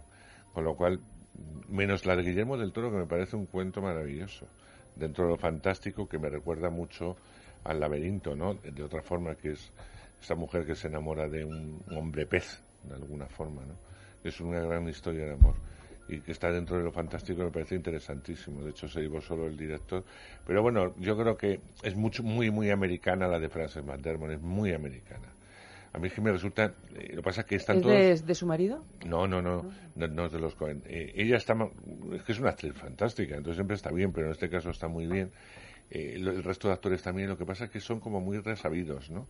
Tienen unas réplicas que yo no me las creo, dices, y esta gente porque tiene esas réplicas mm, tan, si todavía no han averiguado nada, porque hablan de un asesinato, el asesinato de una, mm, eh, ahora luego os lo contaré en los estrenos, pero eso es el asesinato eh, que cometen contra una joven una violación y el empeño de la madre cuando las autoridades no, no han descubierto esto en averiguar qué ha pasado en una pequeña localidad, ¿no? Donde se esconde mucha porquería, que eso es habitual ya en el cine social americano. Entonces está muy bien, es una película muy independiente, donde todo el trabajo recae fundamentalmente sobre ella. Está Kenneth Howard, que también se ha llevado el premio Mejor Actor de Reparto. Así que bueno, ahí, ahí estamos. Bueno, hablamos de perfectos Que desconocidos. no tiene Luego ninguna seguiremos. nominación a los Goya. Ninguna. Ninguna. Ya, eh, ¿Cuántas veces pasa con comedias que funcionan Pero bien, ya- no? ha el tema de los ¿no? Goya, ¿no? Sí, Pues luego sí. nos dirás cuáles son las. Luego nos dices, bueno, eh, esta es una película que se ha estrenado hace, hace pocas semanas, dirigida por Alex de la Iglesia, interpretada por Belén Rueda, Eduard Fernández, Ernesto Alterio, Juana Acosta, Eduardo Noriega, Dafne Fernández, Pepón Nieto y Beatriz Olivares. En una cena entre cuatro parejas que se conocen de toda la vida se propone un juego que pondrá sobre la mesa sus peores secretos, leer en voz alta los mensajes y atender públicamente las llamadas que reciban en sus móviles durante la cena. Es un remake del exitoso film italiano Perfetti Sconosciuti de Paolo Genovese. Vamos a jugar a un juego. Dejad todos los móviles en el centro de la mesa. Mensajes, WhatsApp, llamadas. Lo que nos llegue, lo leemos y lo escuchamos todos juntos. Como no tenemos secretos, ¿no? ¿Qué secretos quieres que tengamos? Nos conocemos de memoria todos ya. Y yo no veo la gracia. ¿Será que tienes algo que esconder? Yo no. Entonces empieza tú. Ahí va el mío. ¿Ya no hay marcha atrás?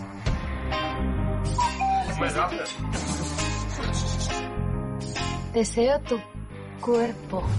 Pues empezamos bien. La madre que nos parió. Menuda banda de hijos de puta.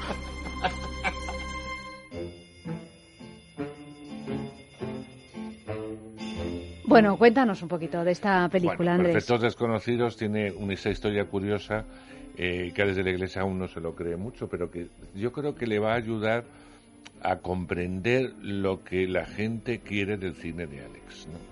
Eh, me explico. Alex de la Iglesia le ofrecen la posibilidad de hacer el remake de esta película mm, italiana, de bastante éxito por otro lado, con una carga muy, muy dramática, no tiene tinte de comedia, no hay comedia en, en la versión italiana, y le ofrecen hacer la versión española para el mercado español y para el mercado latinoamericano, en donde no se va a estrenar la película italiana, ni en España ni fuera de España. No sé si llegará, ni fuera de España me refiero en el mercado latinoamericano. No sabemos si llegará a, luego a, las plataformas videográficas, etcétera, pero en, en la gran pantalla no se va a ver.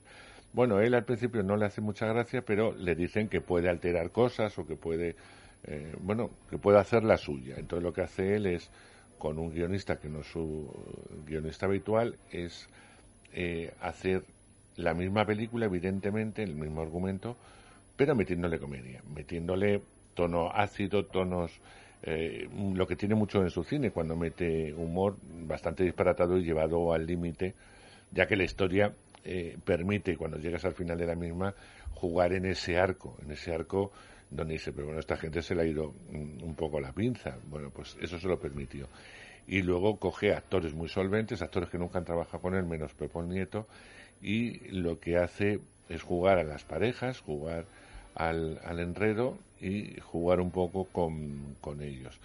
Eh, lo hace, eh, es una forma de entrar en, en la máquina de Telecinco, que nunca le había producido nada, Mediaset, y la hizo no bien, o sea, se ha convertido en, el título eh, por excelencia más fuerte del cine español de este último año, todavía no ha acabado el año y lleva, siguen dos puestos entre los puestos primeros de asistencia y lleva ya casi 11 o 12 millones de euros recaudados, es decir, que es un éxito que él no ha alcanzado, no había alcanzado en cuanto a número de espectadores más que con el Día de la Bestia en la comunidad, pero esta la está superando. Con lo cual él se encuentra muy feliz, pero supongo que en un momento reflexivo, donde el cine que él haga o que dirija tiene que ir por ese lado que quiere que quieren los espectadores, no que nos dé una hora muy brillante y que luego la otra hora se pierda en cosas que no entiendes y que hace que, que sea otra película, ¿no? Le ha pasado con, con las últimas. Aunque yo reconozco que a mí el bar personalmente, a pesar de su brutalidad, me gusta, me gusta mucho. Pero Perfectos Desconocidos es eso, es una comedia en la que la gente se queda, eh, la gente que sale del cine, te quedas con lo que ha pasado, pero no con, con el mensaje real de lo fuerte que es todo lo que está pasando últimamente mm, con los móviles, con las redes sociales, eh, con las ocultaciones, con los secretos, etcétera. Una película que está llena de sexo porque se habla de sexo, pero no, no se ve en ningún momento practicar el sexo. Es decir, que tiene muchas lecturas y eso es lo que a mí me gusta de Perfectos Desconocidos. Aparte de, yo creo que están todos muy bien, unos mejor que otros. Claro, Eduard Fernández, el que está bien, es una peculiaridad. Es que ese hombre siempre Claro, está, está bien. siempre bien. Está siempre bien. Ernesto está fantástico, se lleva la película. Con miradas es suficiente para que la gente muera de risa y esté bien. Pepón Nieto creo que está también eh, a un nivel altísimo. Y las chicas están bien en general. Están bien en general. Quizá los papeles eh, masculinos sean más fuertes que los femeninos, que son es un apoyo a lo que van a desarrollar esos eh, personajes, los masculinos. Pero bueno, eso es algo que ya estaba en la, en la versión eh, italiana, ¿no? A mí me resulta una película divertida para pasarlo bien. Ha habido gente que la ha visto más de, de una vez porque piensa que se le ha escapado algo y que ya he contado antes Ayanta el argumento. Es una película que sales muy bien del cine. A mí me, me gustó, me sorprendió Sí, me sí. gustó gratamente. Es un, es un placer y no sé qué, qué opináis del hecho de que no haya sido nominada a los Goya, ¿no? Porque a mí me Yo parece creo que ha llegado tarde, que la gente no la ha visto. La gente no la ha visto. ¿Sabes qué suele ocurrir? Ya. La gente no la ha visto. Se han votado películas estrenadas muy anteriormente. Esta se estrenó el 1 de diciembre y yo, fíjate, en el pase de prensa... Porque realmente hay trabajos relevantes Sí, de sí, sí. actores, o sea, podría Ernesto Alterio podría estar Claro. nominado, yo creo, y. Eduard Fernández también. Todos, o todos. en el- y yo en el pase de prensa, para que te hagas una idea, que no es nada habitual, vi a Belén Rueda en, en ese pase viéndola con nosotros, que no es, no es nada habitual. Es decir, ellos la ven bastante tiempo Mm. antes para poder hacer la promoción. Y la promoción era los dos días después. Es decir, que eh, ha llegado muy tarde y los académicos no la han visto. Pero si no, yo creo que se hubiera tenido un hueco. Pero bueno, eso me imagino Como igual que, lo tuvo sabe, Chapelidos ¿no? Vascos, lo hubiera tenido Esta, yo creo que se ha pasado muy tarde, que Mediaset Pero, no pero ¿por qué se ha decidido eso? Porque imagino que esto en la industria se sabe cuándo es el mejor momento para Claro, no, estrenar. pero- pero- con vistas a, a lo mejor con vistas a taquilla Claro, ha sido un momento estupendo, yo, pero yo con sé vistas a también que nominaciones, Alex ha ¿no? ido muy justo en la preproducción, o sea, en la eh, postproducción, en, llegar a tiempo a la fecha que querían, que era el 1 el 1 de diciembre y te- tenía que ir a, a toda leche, perdón por la expresión, y entonces no ha dado tiempo a, a que los académicos lo vieran por línea, que pudieran ir a los pases ofrecidos por eh, la academia. Son muy vagos ¿eh? Eh, a la hora de, de ir. Y, y si te fijas, casi todas, menos el autor, que quizá haya sido la última en estrenarse eh, de las nominadas, eh, la gente... El autor y la librería, ¿no? Que se la librería. al mismo tiempo Pero, se- casi. pero ya se vieron en noviembre, es decir, que no es lo mismo estrenar en noviembre, que es cuando se han visto, eh, o la película de verano 1993, que se estrenó en mayo, en fin, eh, que todas están un poco andía, todas estas eh, que se estrenó en San Sebastián en septiembre, están metidas en ese, en ese loto, en ese lote, porque si no estoy convencido que, eh, que hubiera ido Perfectos Desconocidos. El bar, que eh, date cuenta que Alex ha estrenado dos películas en un año, ¿no? El bar y esta. Y entonces yo creo que han ido muy, muy justitas. Es una lástima. Pero vamos, tampoco les falta ninguna publicidad ni ningún Goya. Eh, el mejor premio es el pasar por taquilla y eso lo han conseguido. Porque además ha producido un efecto que yo creo que ayer te lo apuntaba de, de, oreja, de oreja, o sea, de boca a oreja, de tienes que ir a verla, tienes que ir a verla y todo el mundo va a verla. Son de esas películas que todo el mundo va a verla. Sí, y además yo creo, claro, La que gente también- Parece que si no la has visto, mm, como que no estás en el mundo. Y entonces ocurre eso con algunas películas, sobre todo. Hay mucha gana de comedia, siempre la hay. Cuando hay una en buena España comedia, hombre, pues bien. apetece ir a verla. Y luego es un tema en el que todos estamos pringados, de algún modo, ¿no? Sí, Porque muy reconocible. muy reconocible. El, el tema de los WhatsApps, eh, pues ya ha salido en la prensa, en estadísticas y estudios que han hecho que es ahora mismo la principal causa de divorcio o de separación entre la entre las parejas. Y, y bueno, pues este tipo de de juegos a los que uno no querría nunca estar involucrado ni, ni participar, pues eh, en cualquier caso son curiosos, ¿no? Y está claro que el divertimento Sobre todo porque además plantea algo que es muy peligroso, porque cuando eh, el juego que proponen es vamos a dejar los móviles encima de la mesa, vamos a responder a todas las llamadas, eh, vamos a poner los WhatsApp, pero ninguno puede intervenir. Mm. Eh, y tú tampoco puedes decir que te están escuchando. Con lo cual a veces las conversaciones o los WhatsApp eh, también te llevan a equívocos. Te llevan a equívocos, a equívocos que no son tan graves, pero que en una situación dada y cuando lo lees eh, tal, te puede resultar así. Hombre, aquí evidentemente eh, hay, un- hay engaños y al haber engaños, menos el caso de, de Eduardo Fernández, que no vamos, el caso de, de la También pareja. hay engaños, lo que pasa es que son de otro calibre. Eh, calibre, exacto. Pero, pero que es mm, como a veces nos adelantamos a eso, por eso queda muy bien toda esa secuencia de, de Edward, que no vamos a desvelar por la gente que no la haya visto. A mí es una de las de los que mejor sabe, está resuelto, ¿no? El, el- Bueno, porque en su caso son más mentiras piedosas. Exacto. como otra cosa. Yo creo que la película tiene, a mí no me gusta especialmente Alex de la Iglesia, sobre todo después de haber visto Balada Triste de Trompeta, que me Sí, pareció la peor película que se ha hecho en este país. Y eso que se llevó el gran ellas- premio en Venecia, ¿eh? Pues, bueno, inexplicable, pero hay cosas esas que no, que no, yo, que yo no comprendo, ¿no? Porque me parece, digo, si la gente sabe tanto de cine, ¿cómo puede ver esto y no espantarse? Me parece que tiene esa parte de Alex de la Iglesia que tú decías antes del Día de la Bestia, que a mí me gusta tanto, que es partir de la realidad e intentar generar un mundo mágico. Creo que en el Día de la Bestia estaba un poco mejor resuelto, porque aquí el asunto del eclipse llega final, así al final, como una especie de, de, de Deus ex máquina para que todo acabe bien, ¿no? Para no acabar como ese dramón que tú decías que debía de ser la peli italiana. Y claro, es que juega con una realidad que es tan, tan cercana que, que yo creo que tiene momentos hilarantes. Creo también que lo- ellos tienen unos personajes mucho más suculentos que ellas, que están infinitamente menos interesantes. No sé si porque están peor o porque que unos papeles que son más son el obvios. Yo el soporte, papel de Dafne soporte. Fernández, o sea, es que no me interesa Claro. nada. No, pero bueno, sin embargo, el de, el de Belén Rueda me parece que Sí, tiene más jugo. Es un ¿eh? poco más. Es el Mm. único papel que es que es ya, que es algo más aparte de las, Mm. la chica de de ser el soporte. O Mm. sea, Daphne es el soporte y Sí, hace lo que puede sí. y está muy bien, porque está muy bien Daphne. Y le pasa y le pasa a, a la otra, ¿no? Que, que Juana, que está estupenda, me parece una actriz soberbia, que en la vida real también es la pareja de, de- Ernesto. de- de Ernesto, pero evidentemente su personaje es muy flojo porque no lo Claro, desarrollan. Claro. Apunta, Sí. cuando solo, se bueno, quita la- en la secuencia, que solo estáis viendo en los trailers, que se quita las bragas, apunta, pero luego no, no lo desarrollan. Entonces, el recurso fácil es que esta mujer, que está aburrida y harta de, de ese marido, bebe y bebe y bebe y bebe y coge ese borracherón final donde, donde puede explotar, pero no hay un desarrollo muy dramático, con lo cual es mucho más complicado que el de ellos, que es muy rico. Claro, porque es que ellos son eh, entes más activos, tanto Eduard, este, ¿cómo se llama? Eduardo Noriega como Ernesto Alterio tienen un rol muchísimo más dinámico, ¿no? Entonces, pues ellas son siempre las que están esperando que su marido no le engañe, que su marido no sé qué. Pero bueno, en el caso de Belén Rueda, creo que tiene un Es el mejor personaje femenino. Mm, Eso A mí yo me reí muchísimo. Yo la he visto dos veces porque, porque surgió así. Y, y las dos veces me reí mucho. Es verdad que la primera me reí más porque... eh, Hombre, te no sorprendes, te ¿no? esperas las cosas. Pero yo entre... Que yo creo que ha sido lo que más éxito ha tenido a nivel hi- hilarante. La relación entre Pepón Nieto Y y, Ernesto Ernesto, Alterio.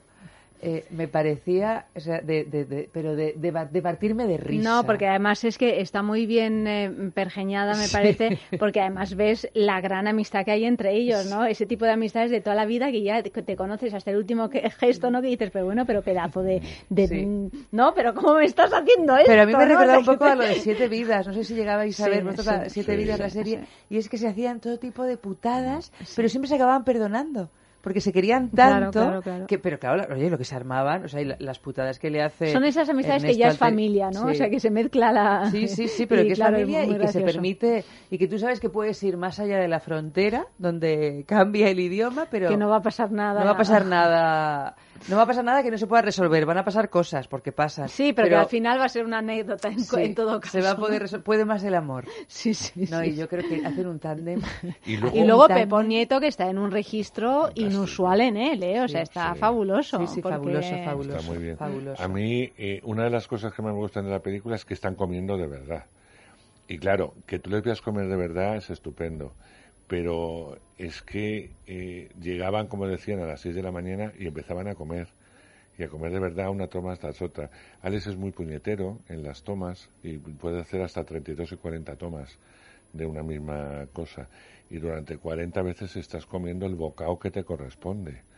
Entonces están comiendo, tenían varios rollos de carne, o sea, lo que comen es cierto, es cierto. Y, y la que estaba harta de beber vino, que era mosto, era la otra, dice, yo creo que la glucosa ya la Ya le subió. hasta arriba y ya dijo que no, pero por la textura tiene que ser un mosto y hay una parte en la que bebe vino de verdad.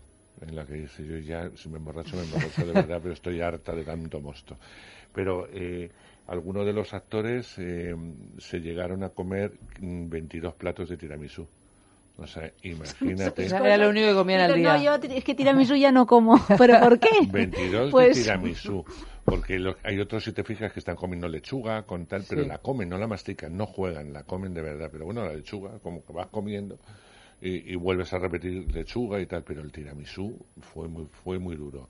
La parte de tiramisú fue muy dura, según contaron ellos. ¿no? Ellos te cuentan muchas más anécdotas y tal. Te cuenta que todo ocurre, es, es, una, eh, es una función de teatro, que podría ser una función de teatro perfecta, funciona muy cinematográfica porque Alex ha sabido hacerla muy cinematográfica, pero es una función de teatro, donde todo se puede desarrollar en un salón y donde todo se, se ocurre en un mismo espacio, ¿no?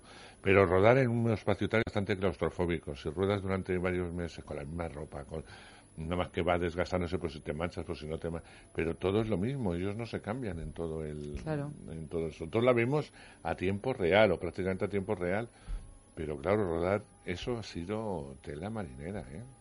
Imaginaros lo que ha tenido que ser. Un auténtico suplicio. Nunca mejor dicho, aunque ellos hayan llevado muy bien y, el resultado es estupendo y están encantados todos. Claro, no es fácil enganchar una película de este tipo. Bueno, vamos con un sexo en la calle porque una de las cosas que desde luego guarda este guion y esta película es eh, son los secretos, ¿no? O sea que todos tenemos uno, varios o una multitud incluso de secretos más o menos inconfesables. Por lo tanto, hemos preguntado, ¿crees que todos guardamos secretos inconfesables?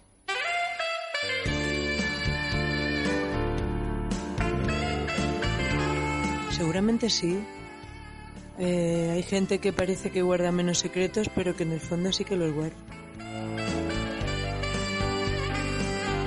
Eh, yo creo que todo el mundo sí que guardamos secretos inconfesables, aunque sea una tontería de yo una vez de pequeña robé de un todo a cien un celo. Pues porque te da mazo de vergüenza. Pero sí, yo creo que sí. Que todo el mundo oculta algo de mm, mayor a menor grado, dependiendo cómo sea la persona, su moral y todo, pero yo creo que todo el mundo tiene algo que no le ha dicho nunca a nadie. Sí, sí. Bueno, claro, es que depende también, eh, son preguntas in- inteligentes. Depende también de lo que sea inconfesable, claro, ¿no? Pero eh, sí, sí, yo creo que sí, porque aunque sean cosas que, que, que uno no, no ha hecho en la práctica, lo de la imaginación, ya, ¿no? ya que son estas fiestas y el catolicismo y todo, también es pecado cuando uno imagina, ¿no? Yo creo que sí, que todo el mundo tiene secretos inconfesables bien guardaditos. Pues depende de la persona, pero por regla general yo creo que sí, que se guarda secretos, todo el mundo guarda algún secreto.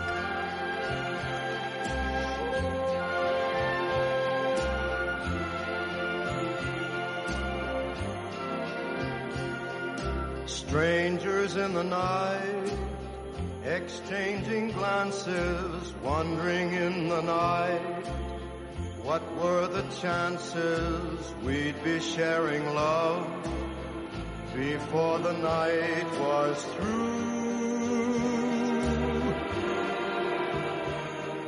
Something in your eyes was so inviting, something in your smile was so exciting, something in my heart told me I must have you.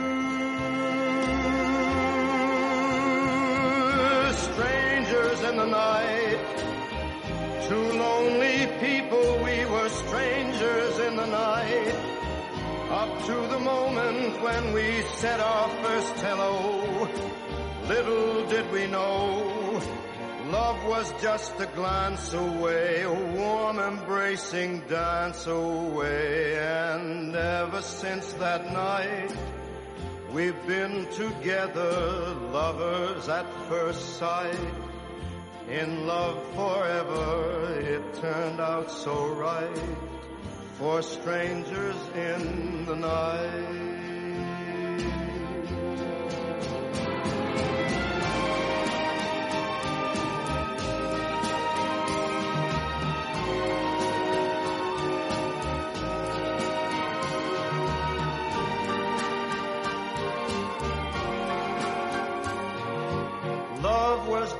A glance away, a warm embracing dance away.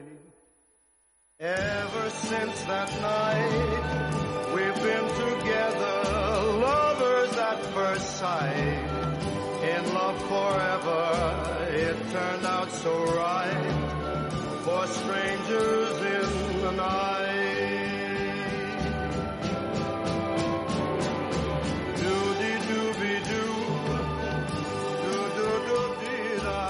Da da da da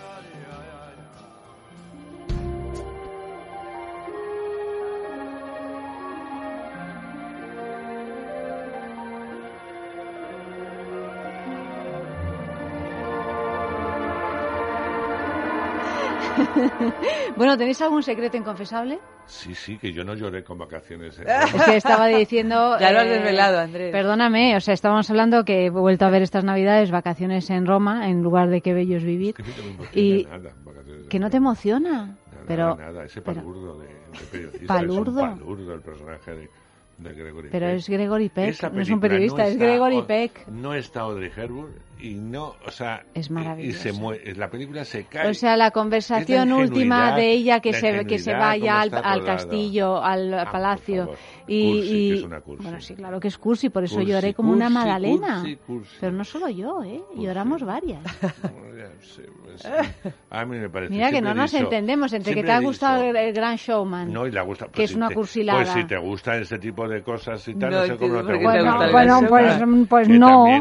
Una cosa la es la. Cursilada contenida y, Y otra esta cosa es una cursilada cursilada total, máxima. vacaciones en Roma primero. Es un cuento infumable el de la Cenicienta, porque esto es como la Cenicienta, pero al revés. Bueno, pero claro, la Cenicienta Eh, acaba sí, monárquicamente, Aquí no, claro. Como aquí pasa- no se acaba casa. Como pasa siempre Aquí- con, desde la renuncia real. Esta es la los renuncia. príncipes, eh, es que no hay quien lo aguanta, los príncipes, son muy pesados. Y el caso de Gregory Peck Mira, es- si yo te estuviera diciendo esto, tú me dirías, pero ahí antes que tú no tienes que hacer una lectura moderna, No, no, ideologizada no, no. de esta película, toda la vida. simplemente la tienes Mira, que ver. De verdad que, me, que he intentado sentarme con devoción por quien está dirigida, por tal, a ver Vacaciones ¿De- en de quién es? Roma. ¿De quién es? No, de... No. ahora se me ha ido la, la Ah, bueno, sí, sí, ya sé. Sí, sí, de No. uno que tiene el nombre parecido a otro, ya me voy a acordar. Sí. sí. Que me Bueno, pasa siempre, bueno, que tengo me un lío. No, no, la película está bien dirigida, está rodada en Roma, todo Sí. el este. Y yo creo que evidente William Wyler. William Eso, Wyler, eso, exactamente, eso. que yo me acuerdo siempre de Billy Wilder y de William Wyler. Lo que a mí me, me fascina de Vacaciones en Roma es ella.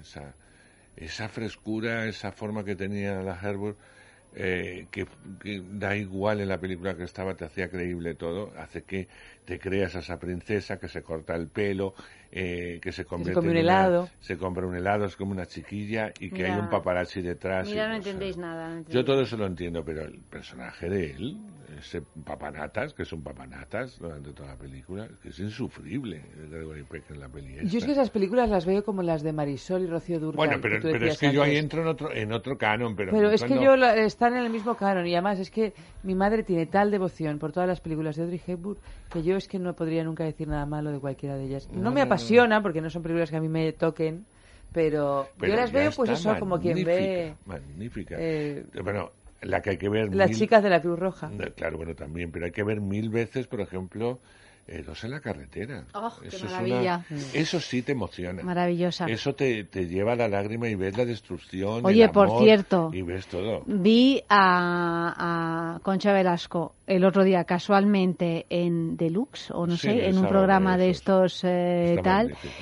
y estaba como ella misma dice de reclinatorio, o sea, en ese entorno que es el Sálvame Deluxe. Ay, igual. Sale haciendo Ah, una Sálvame entrevista. Deluxe, ah, pensaba que era una serie de. Sale No, haciendo no. una entrevista que intentaban, pues bueno, pues llevarla pues, por los cerros de Úbeda que le interesa. Y Concha Velasco, pero con una elegancia, un savoir-faire, una, una retranca también. Y una cosa que los que es que los tenía todos callados. Pero, pero ¿qué a le todos callados, O sea, pero con devoción. ¿Qué le pueden sacar a Concha Velasco de trapos Da igual. Pues ella, eh, ella te va a bueno, lo que ella le quiera. pueden sacar Muchas pues muchas cosas porque ha tenido un matrimonio Ya, sí, bueno, que- brutal, eh, ha tenido Pero ahora, pues bueno, años de pues que muriera su marido pues y- algún ¿Qué se amante tal, alguna cosa Ella va cual, a da lo mismo. lo que. El caso es que cualquier pregunta que le hicieran era como que no sé, o sea, me quedé fascinada. Viéndola. Contestaba cualquier Estaba cosa. extraordinaria. Con- No. no. no, contestaba, pero contestaba de una manera que a no daba terreno. pie A a, a- a ninguna chabacanería ni a, ni- ninguna go- rollo de estos, eh, de, de este tipo de programas. Eh, las cosas como son. O sea, una señora puesta ahí que los miraba como diciendo, mira, chaval.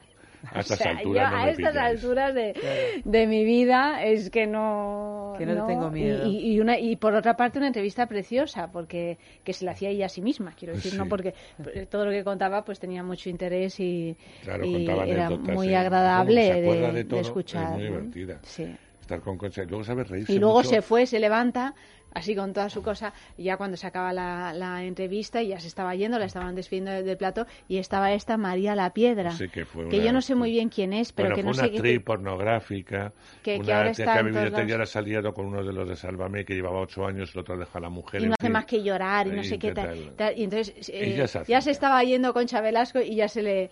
eh, la- pe- pero la ve que estaba como en el otro lado del plato porque iba a entrar ya en el plato central María la Piedra a que la despellejen, me imagino. Ay. Y, y se acerca a Concha Velasco y dice, no, no, y es que eh, No eh, te te tengo que saludar. Hija, no sufras tanto. No sufras tanto.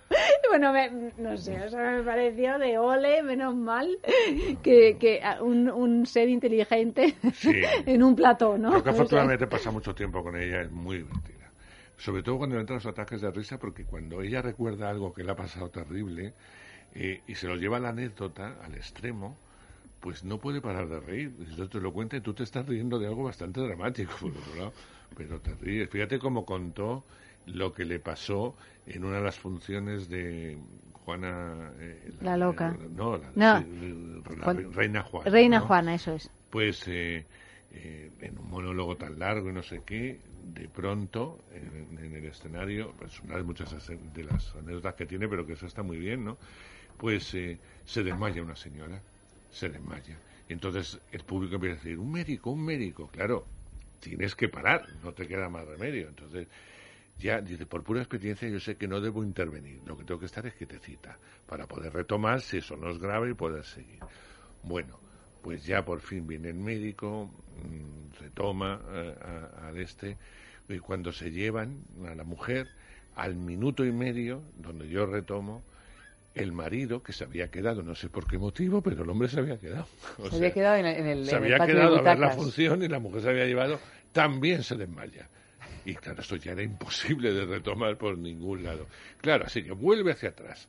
Y vuelve otra vez a que tu hijo te abandone, a que tu marido te haya pegado, a que el otro se haya muerto, otra vez para atrás para volver a recogerlo. Bueno, pues tal y como lo contaba, claro, todo el mundo se, se ríe, porque es una anécdota muy dramática si te pasa eso. Yo recuerdo cuando me contaba a mí, lo, eh, a mí la anécdota más divertida en teatros, muchas porque por ejemplo toda la, toda la rivalidad, ella la admira mucho, pero tuvieron muchísima rivalidad en, en la escena, en Buenas noches Madre, ella y Mari Carrillo.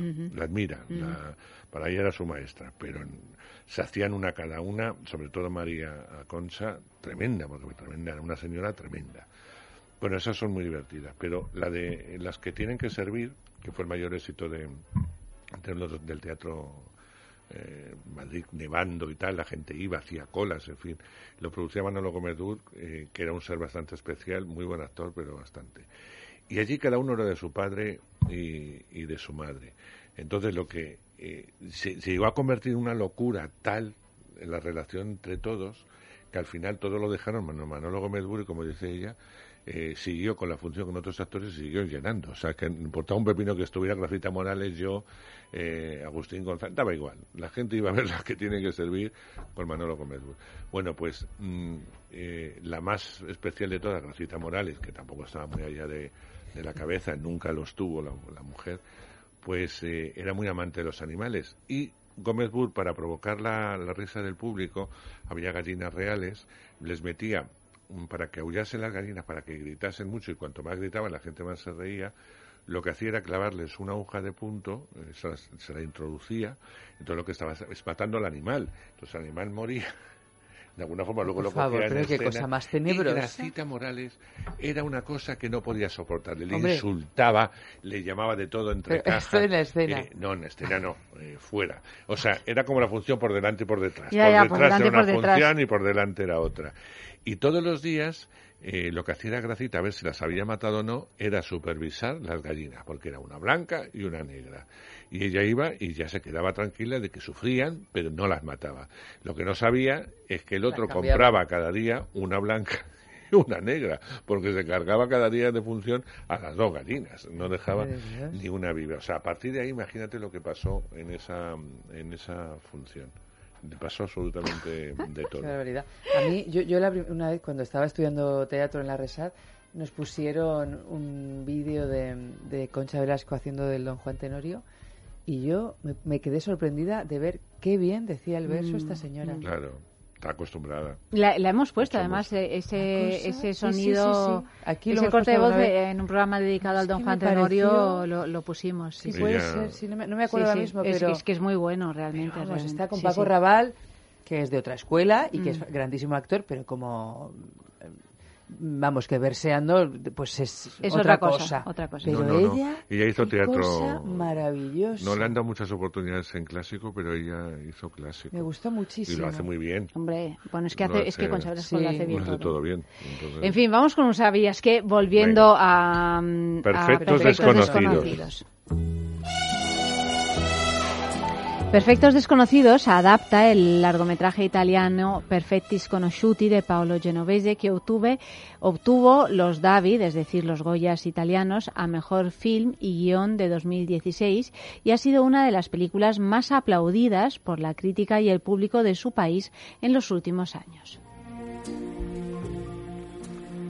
Curiosamente, y tratándose además de un film de Alex de la Iglesia, que suele trabajar siempre con el mismo o con un equipo similar, casi todo el, el elenco de, este, de esta película trabaja por primera vez con Alex de la Iglesia, exceptuando a Pepón Nieto.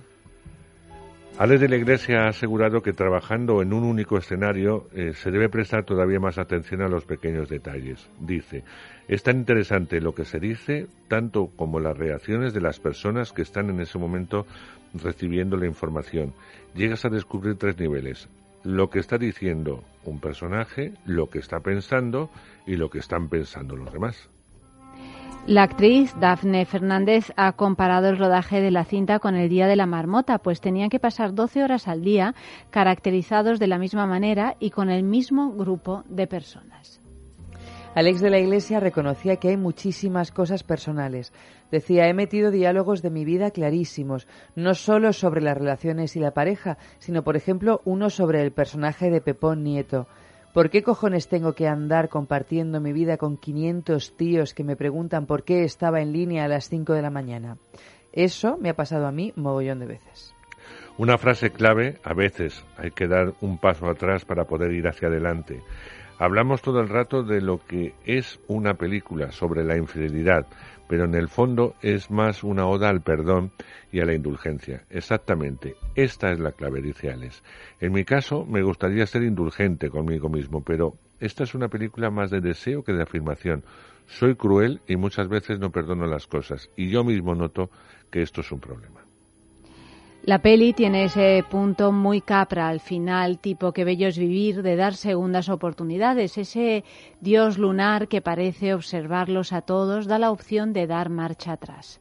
En el tema de las infidelidades, por ejemplo, la vida no da una segunda oportunidad y es muy bonito tenerla y redimirse, pero desgraciadamente solo pasa en el cine. La frase del personaje de Ernesto Alterio comienza con ¿A quién le importa si follamos los lunes, los miércoles o el día de la hispanidad? Que lo dijimos porque era justo ese día cuando rodamos la escena. Efectivamente, la película viene a decir que es esencial que nos tomemos las cosas con un poco de distancia. Un ruego, por favor, no hagáis un perfectos desconocidos.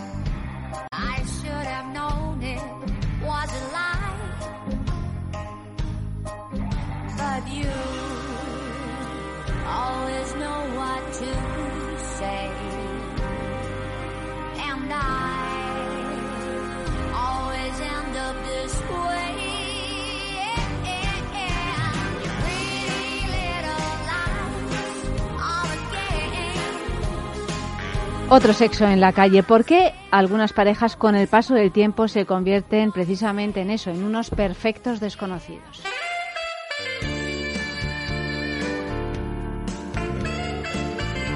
Todas. Espero que eh, mi pareja no escuche estas declaraciones. Pues sobre todo porque mm, igual cada uno de la pareja pues está haciendo algo a escondidas del otro. Y entonces por eso se convierten en perfectos desconocidos.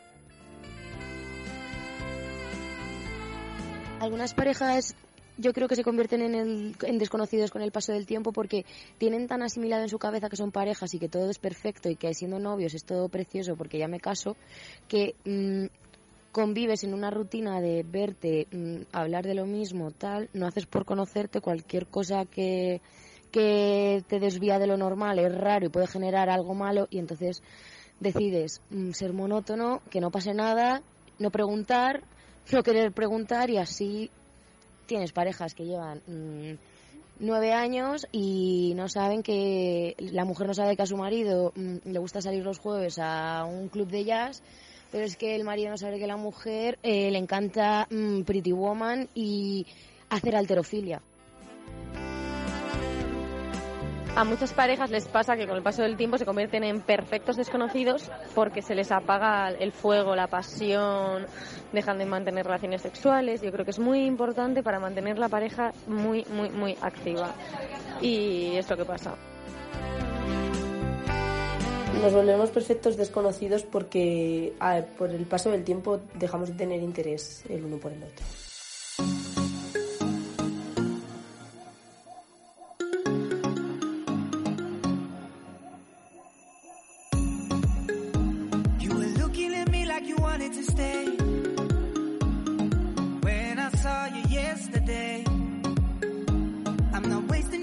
Not playing no games. I see ya. Who knows the secret tomorrow will hold? We don't really need to know. Cause you're here with me now, I don't want you to go. You're here with me now, I don't want you to go. Maybe we're perfect strangers.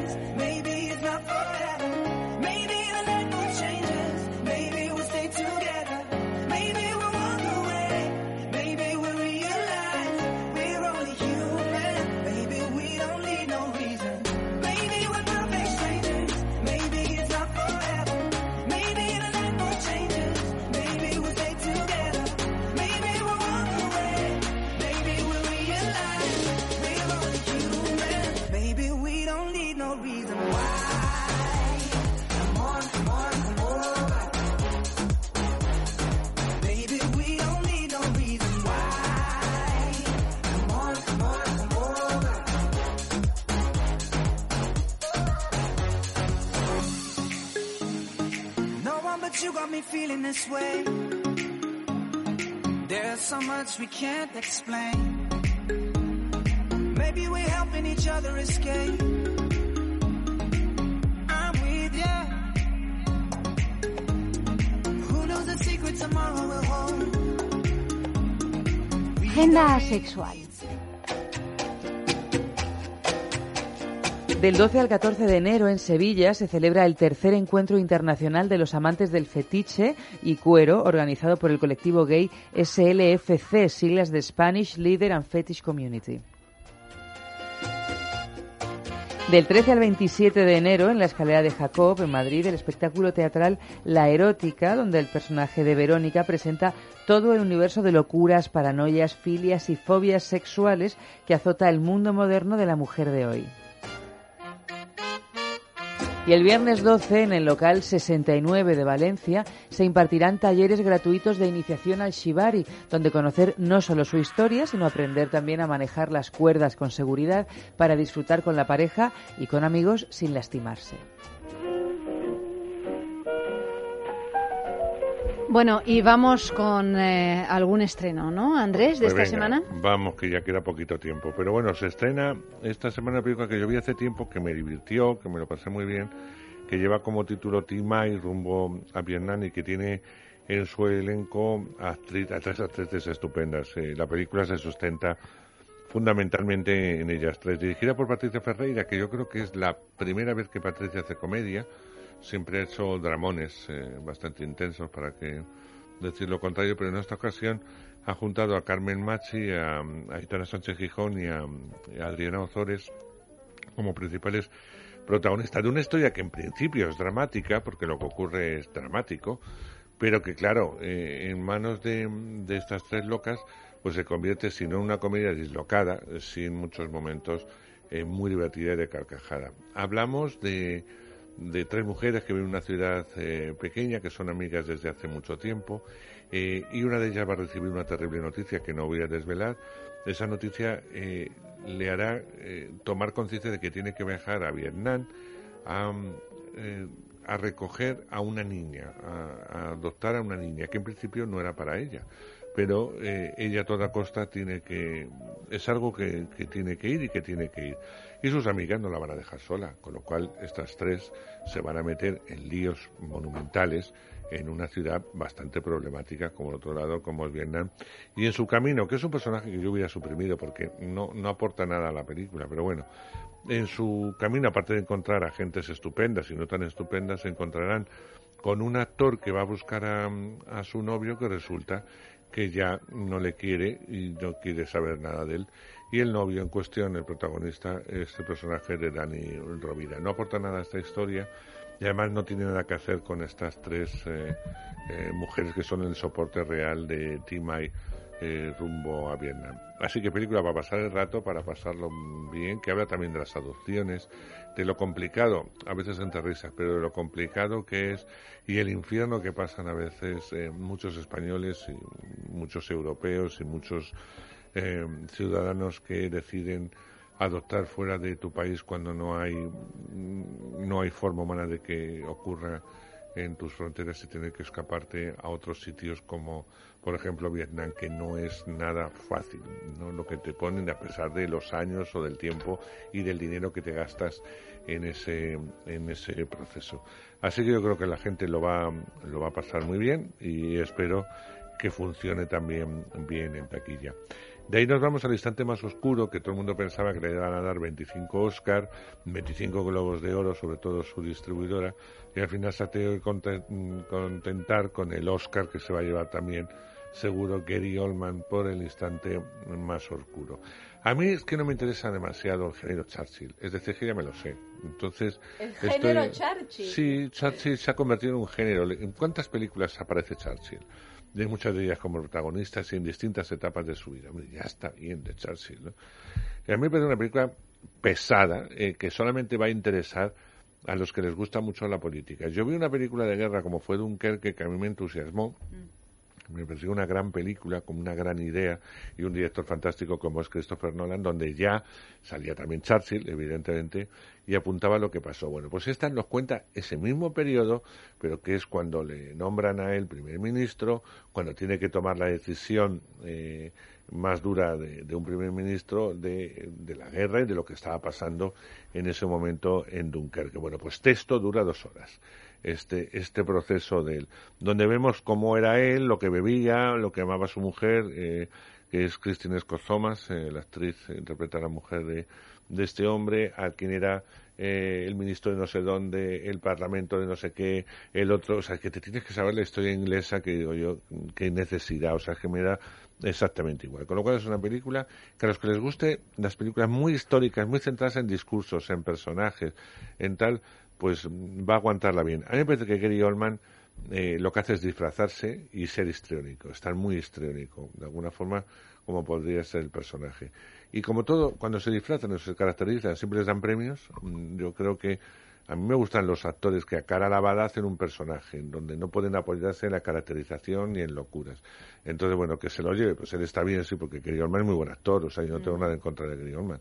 Pero evidentemente eh, a mí me parece sobreactuado y, y- y un error más de, como le pasó a Nicole Kidman, que por una nariz postiza le dieron un premio, en fin estas cosas que, que siguen sin tener eh, mucho, mucho que hacer. Tres anuncios en las afueras, la película que os comentaba al principio del programa, interpretada por Frances McDormand, Woody Harrelson y Sam Rockwell, que seguro también se llevará un premio, es también eh, una de las películas que optan a ser el Oscar a la mejor película y el Oscar, sin duda, a la mejor actriz para Frances McDormand. La historia He visto el tráiler y no me ha llamado nada es muy americana, es muy Sí. americana. Ya digo que es una película muy americana.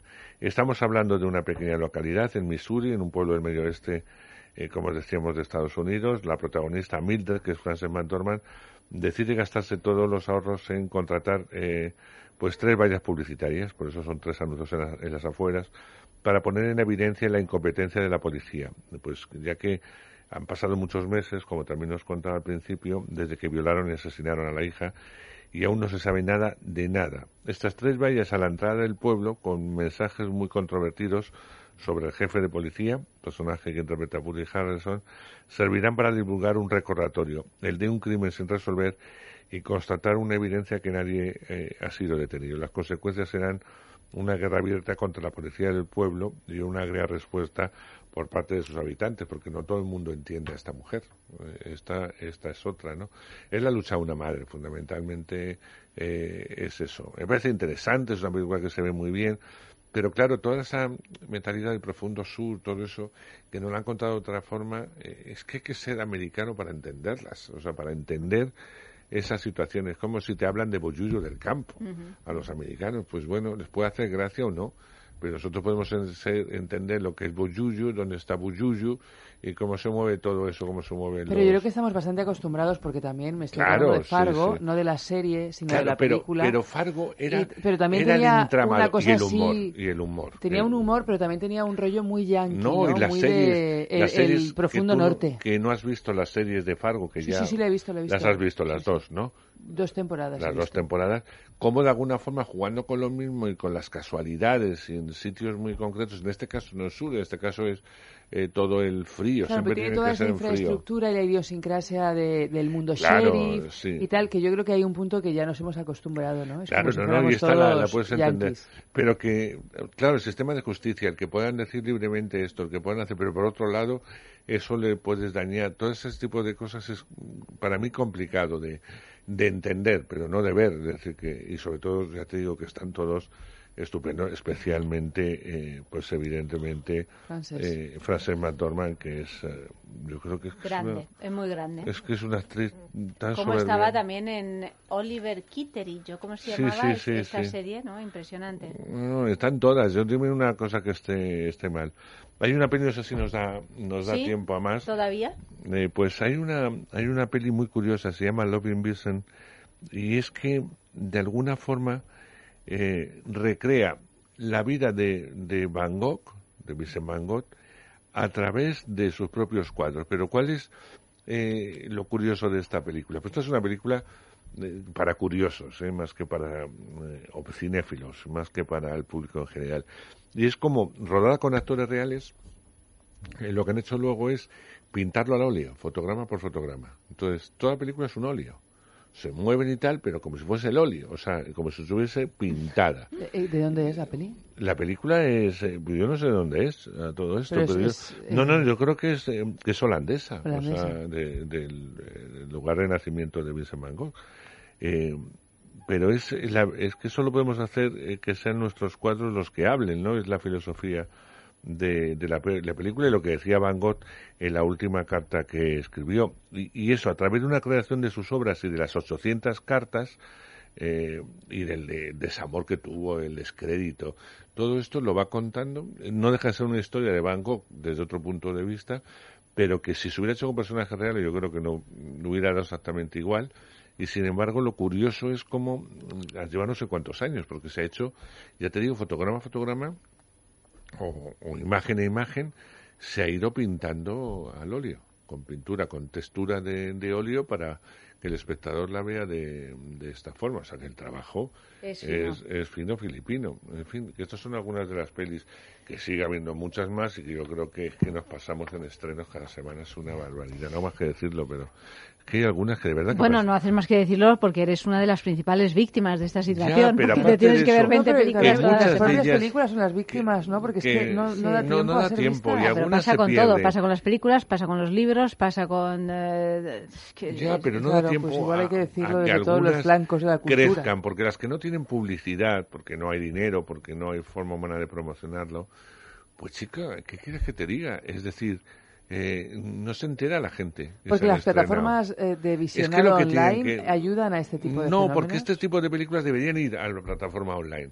o a, o a, eh, o el cable, ¿no? O lo que decimos, eh, HBO, Netflix, tal, que se estrenen ahí, que se estrenen ahí y que incluso se haga promoción desde ahí. Y yo creo que la gente puede optar pagando a ver a ver esas películas a lo mejor en su casa, más que en una sala donde, porque aquí hablamos para no solamente para Madrid, Barcelona, Valencia y Bilbao, estamos hablando para toda España.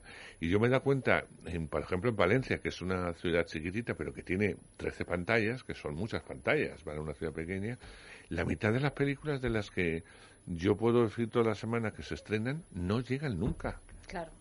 No sí, llegan sí, sí. nunca, porque no hay salas, no hay pantallas suficientes Y no hay, para y todo no hay lo que se estrena. espectadores, y no hay Y, claro, lectores, y no hay... Claro, o sea, es, es, un, es un problema. ¿no? Es así, es así. un problema, pero bueno, es lo que tenemos. Querida, Andrés, la querido. semana que viene nos vamos con una película que a ella no le ha gustado, pero yo estoy segura que a ti te va a gustar. Se le acabo de... Bueno, pues de a ver, dar. a ver. Porque es muy curiosa y es bastante sexual, por otro Hombre, eso desde luego, eso indudablemente. O sea que hablaremos de... Los Estados Unidos del amor. Eso, los Estados Unidos de... Polonia. Película Ah, polaca. Ah, Polaca. polaca. Sí. Con todos Esto a mí sus- me pone mucho, los polacos, los rusos. Eh, sí, sí, sí, sí. Sí, sí, bueno, sí. mm, hablaremos la semana que viene. Andrés, querido, buenas noches. Adiós. Eva, buenas, Buenas noches. noches. Ay, no hemos dicho una cosa fundamental. Ah, no hemos dicho una cosa fundamental. ¿Cuál era la noticia falsa de la sextulia ¿Y de hoy? cuál era? Pues mira, contra todo... Pronóstico, Contra todas las opiniones de todos los que habéis participado, era la primera. es decir, El dispositivo que ayuda a medir si alguien es bueno o no en la cama. no me digas. Es que, pero claro, es que estamos acostumbrados a todo tipo de aplicaciones estúpidas. Ya nos parece eh, normal. Y ya nos parece normal. No, pues esta probablemente exista, pero es, esta en particular Es- ha salido de la imaginación de Julia Vicario. Bueno, bien, bien por recordarlo, Eva, se me había olvidado por completo. Ha realizado el programa Amalio Varela y a todos vosotros ya sabéis que mañana, a partir de las doce y media de la noche, más sexo aquí mismo en Es Radio.